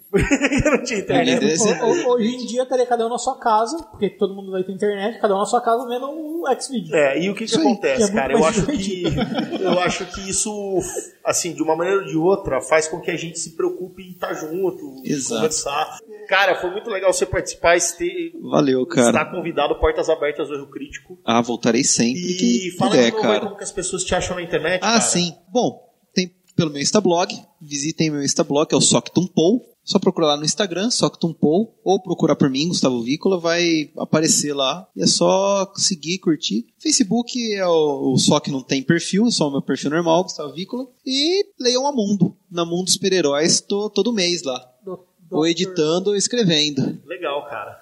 Show de bola. Valeu aí, galera, por terem baixado. A gente está aumentando nossos downloads por mês, quer dizer que as pessoas estão baixando. Não esqueçam de mandar aí os comentários, escrever pra gente, contato arroba errocrítico.com.br, dá uma olhada no nosso blog, errocrítico.com.br, deixa comentário lá, nosso canal no YouTube, assine, dê o joinha, coloca o sininho, fala para o amiguinho da escola, picha no muro da, da- da- da do seu prédio. E o nosso Facebook, facebook.com.br Erro Crítico Podcast e Twitter Erro Crítico 665. E não deixem de assinar o nosso feed. Lembrando que se vocês não fizerem tudo isso, pandas morrerão. Morrerão, exatamente. chega dessa história. A gente vai ter que achar outro Mas- esquema, porque o do Panda parece que não pegou bem. Na verdade, eu Eu acho que a gente pode desenvolver. Já morreram todos, né? Os médicos sem fronteiras na É. próxima. Médicos sem fronteiras morrerão, sofrerão, serão verba. Serão penalizados. erguidas fronteiras entre os médicos. Dinheiro arrecadado com esse podcast vai pro Médicos Sem Fronteiras, Ah, né? Exatamente. Se- É a gente não arrecada nada, então É, então eles estão passando necessidade lá. É. Na verdade, nesse momento, o médico sem fronteiras deve. né? A gente vai ter que começar a arrecadar bastante pra poder cobrir o prejuízo pra começar a doar pros Os médicos. Médicos Sem Fronteiras. E os africanos, enquanto isso, enquanto vocês estão aí na sua Ebola, sala, ebola. feliz no metrô, E aí? no ônibus, como que tá lá os caras da África? Esperando a doação por Ah, um crítico. Médico sem fronteira ir lá ajudar. É isso aí. Eles Tá não indo. Beleza? É isso aí, mano. Valeu, galera. Até a Foi muito próxima. legal. Falou, galera. Até mais. Obrigado. Tchau, tchau.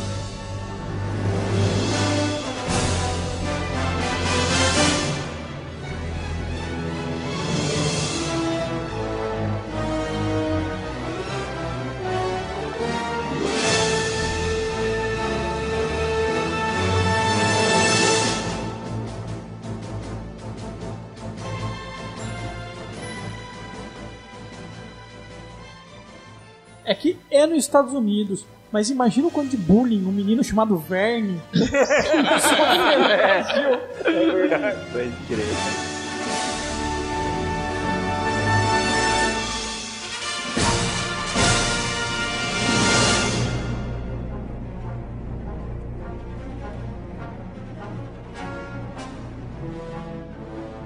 E agora vai ter a Maria Martin McFly. Ela vai ser negra e lésbica. E né? mais empoderada. E muito, muito, muito empoderada.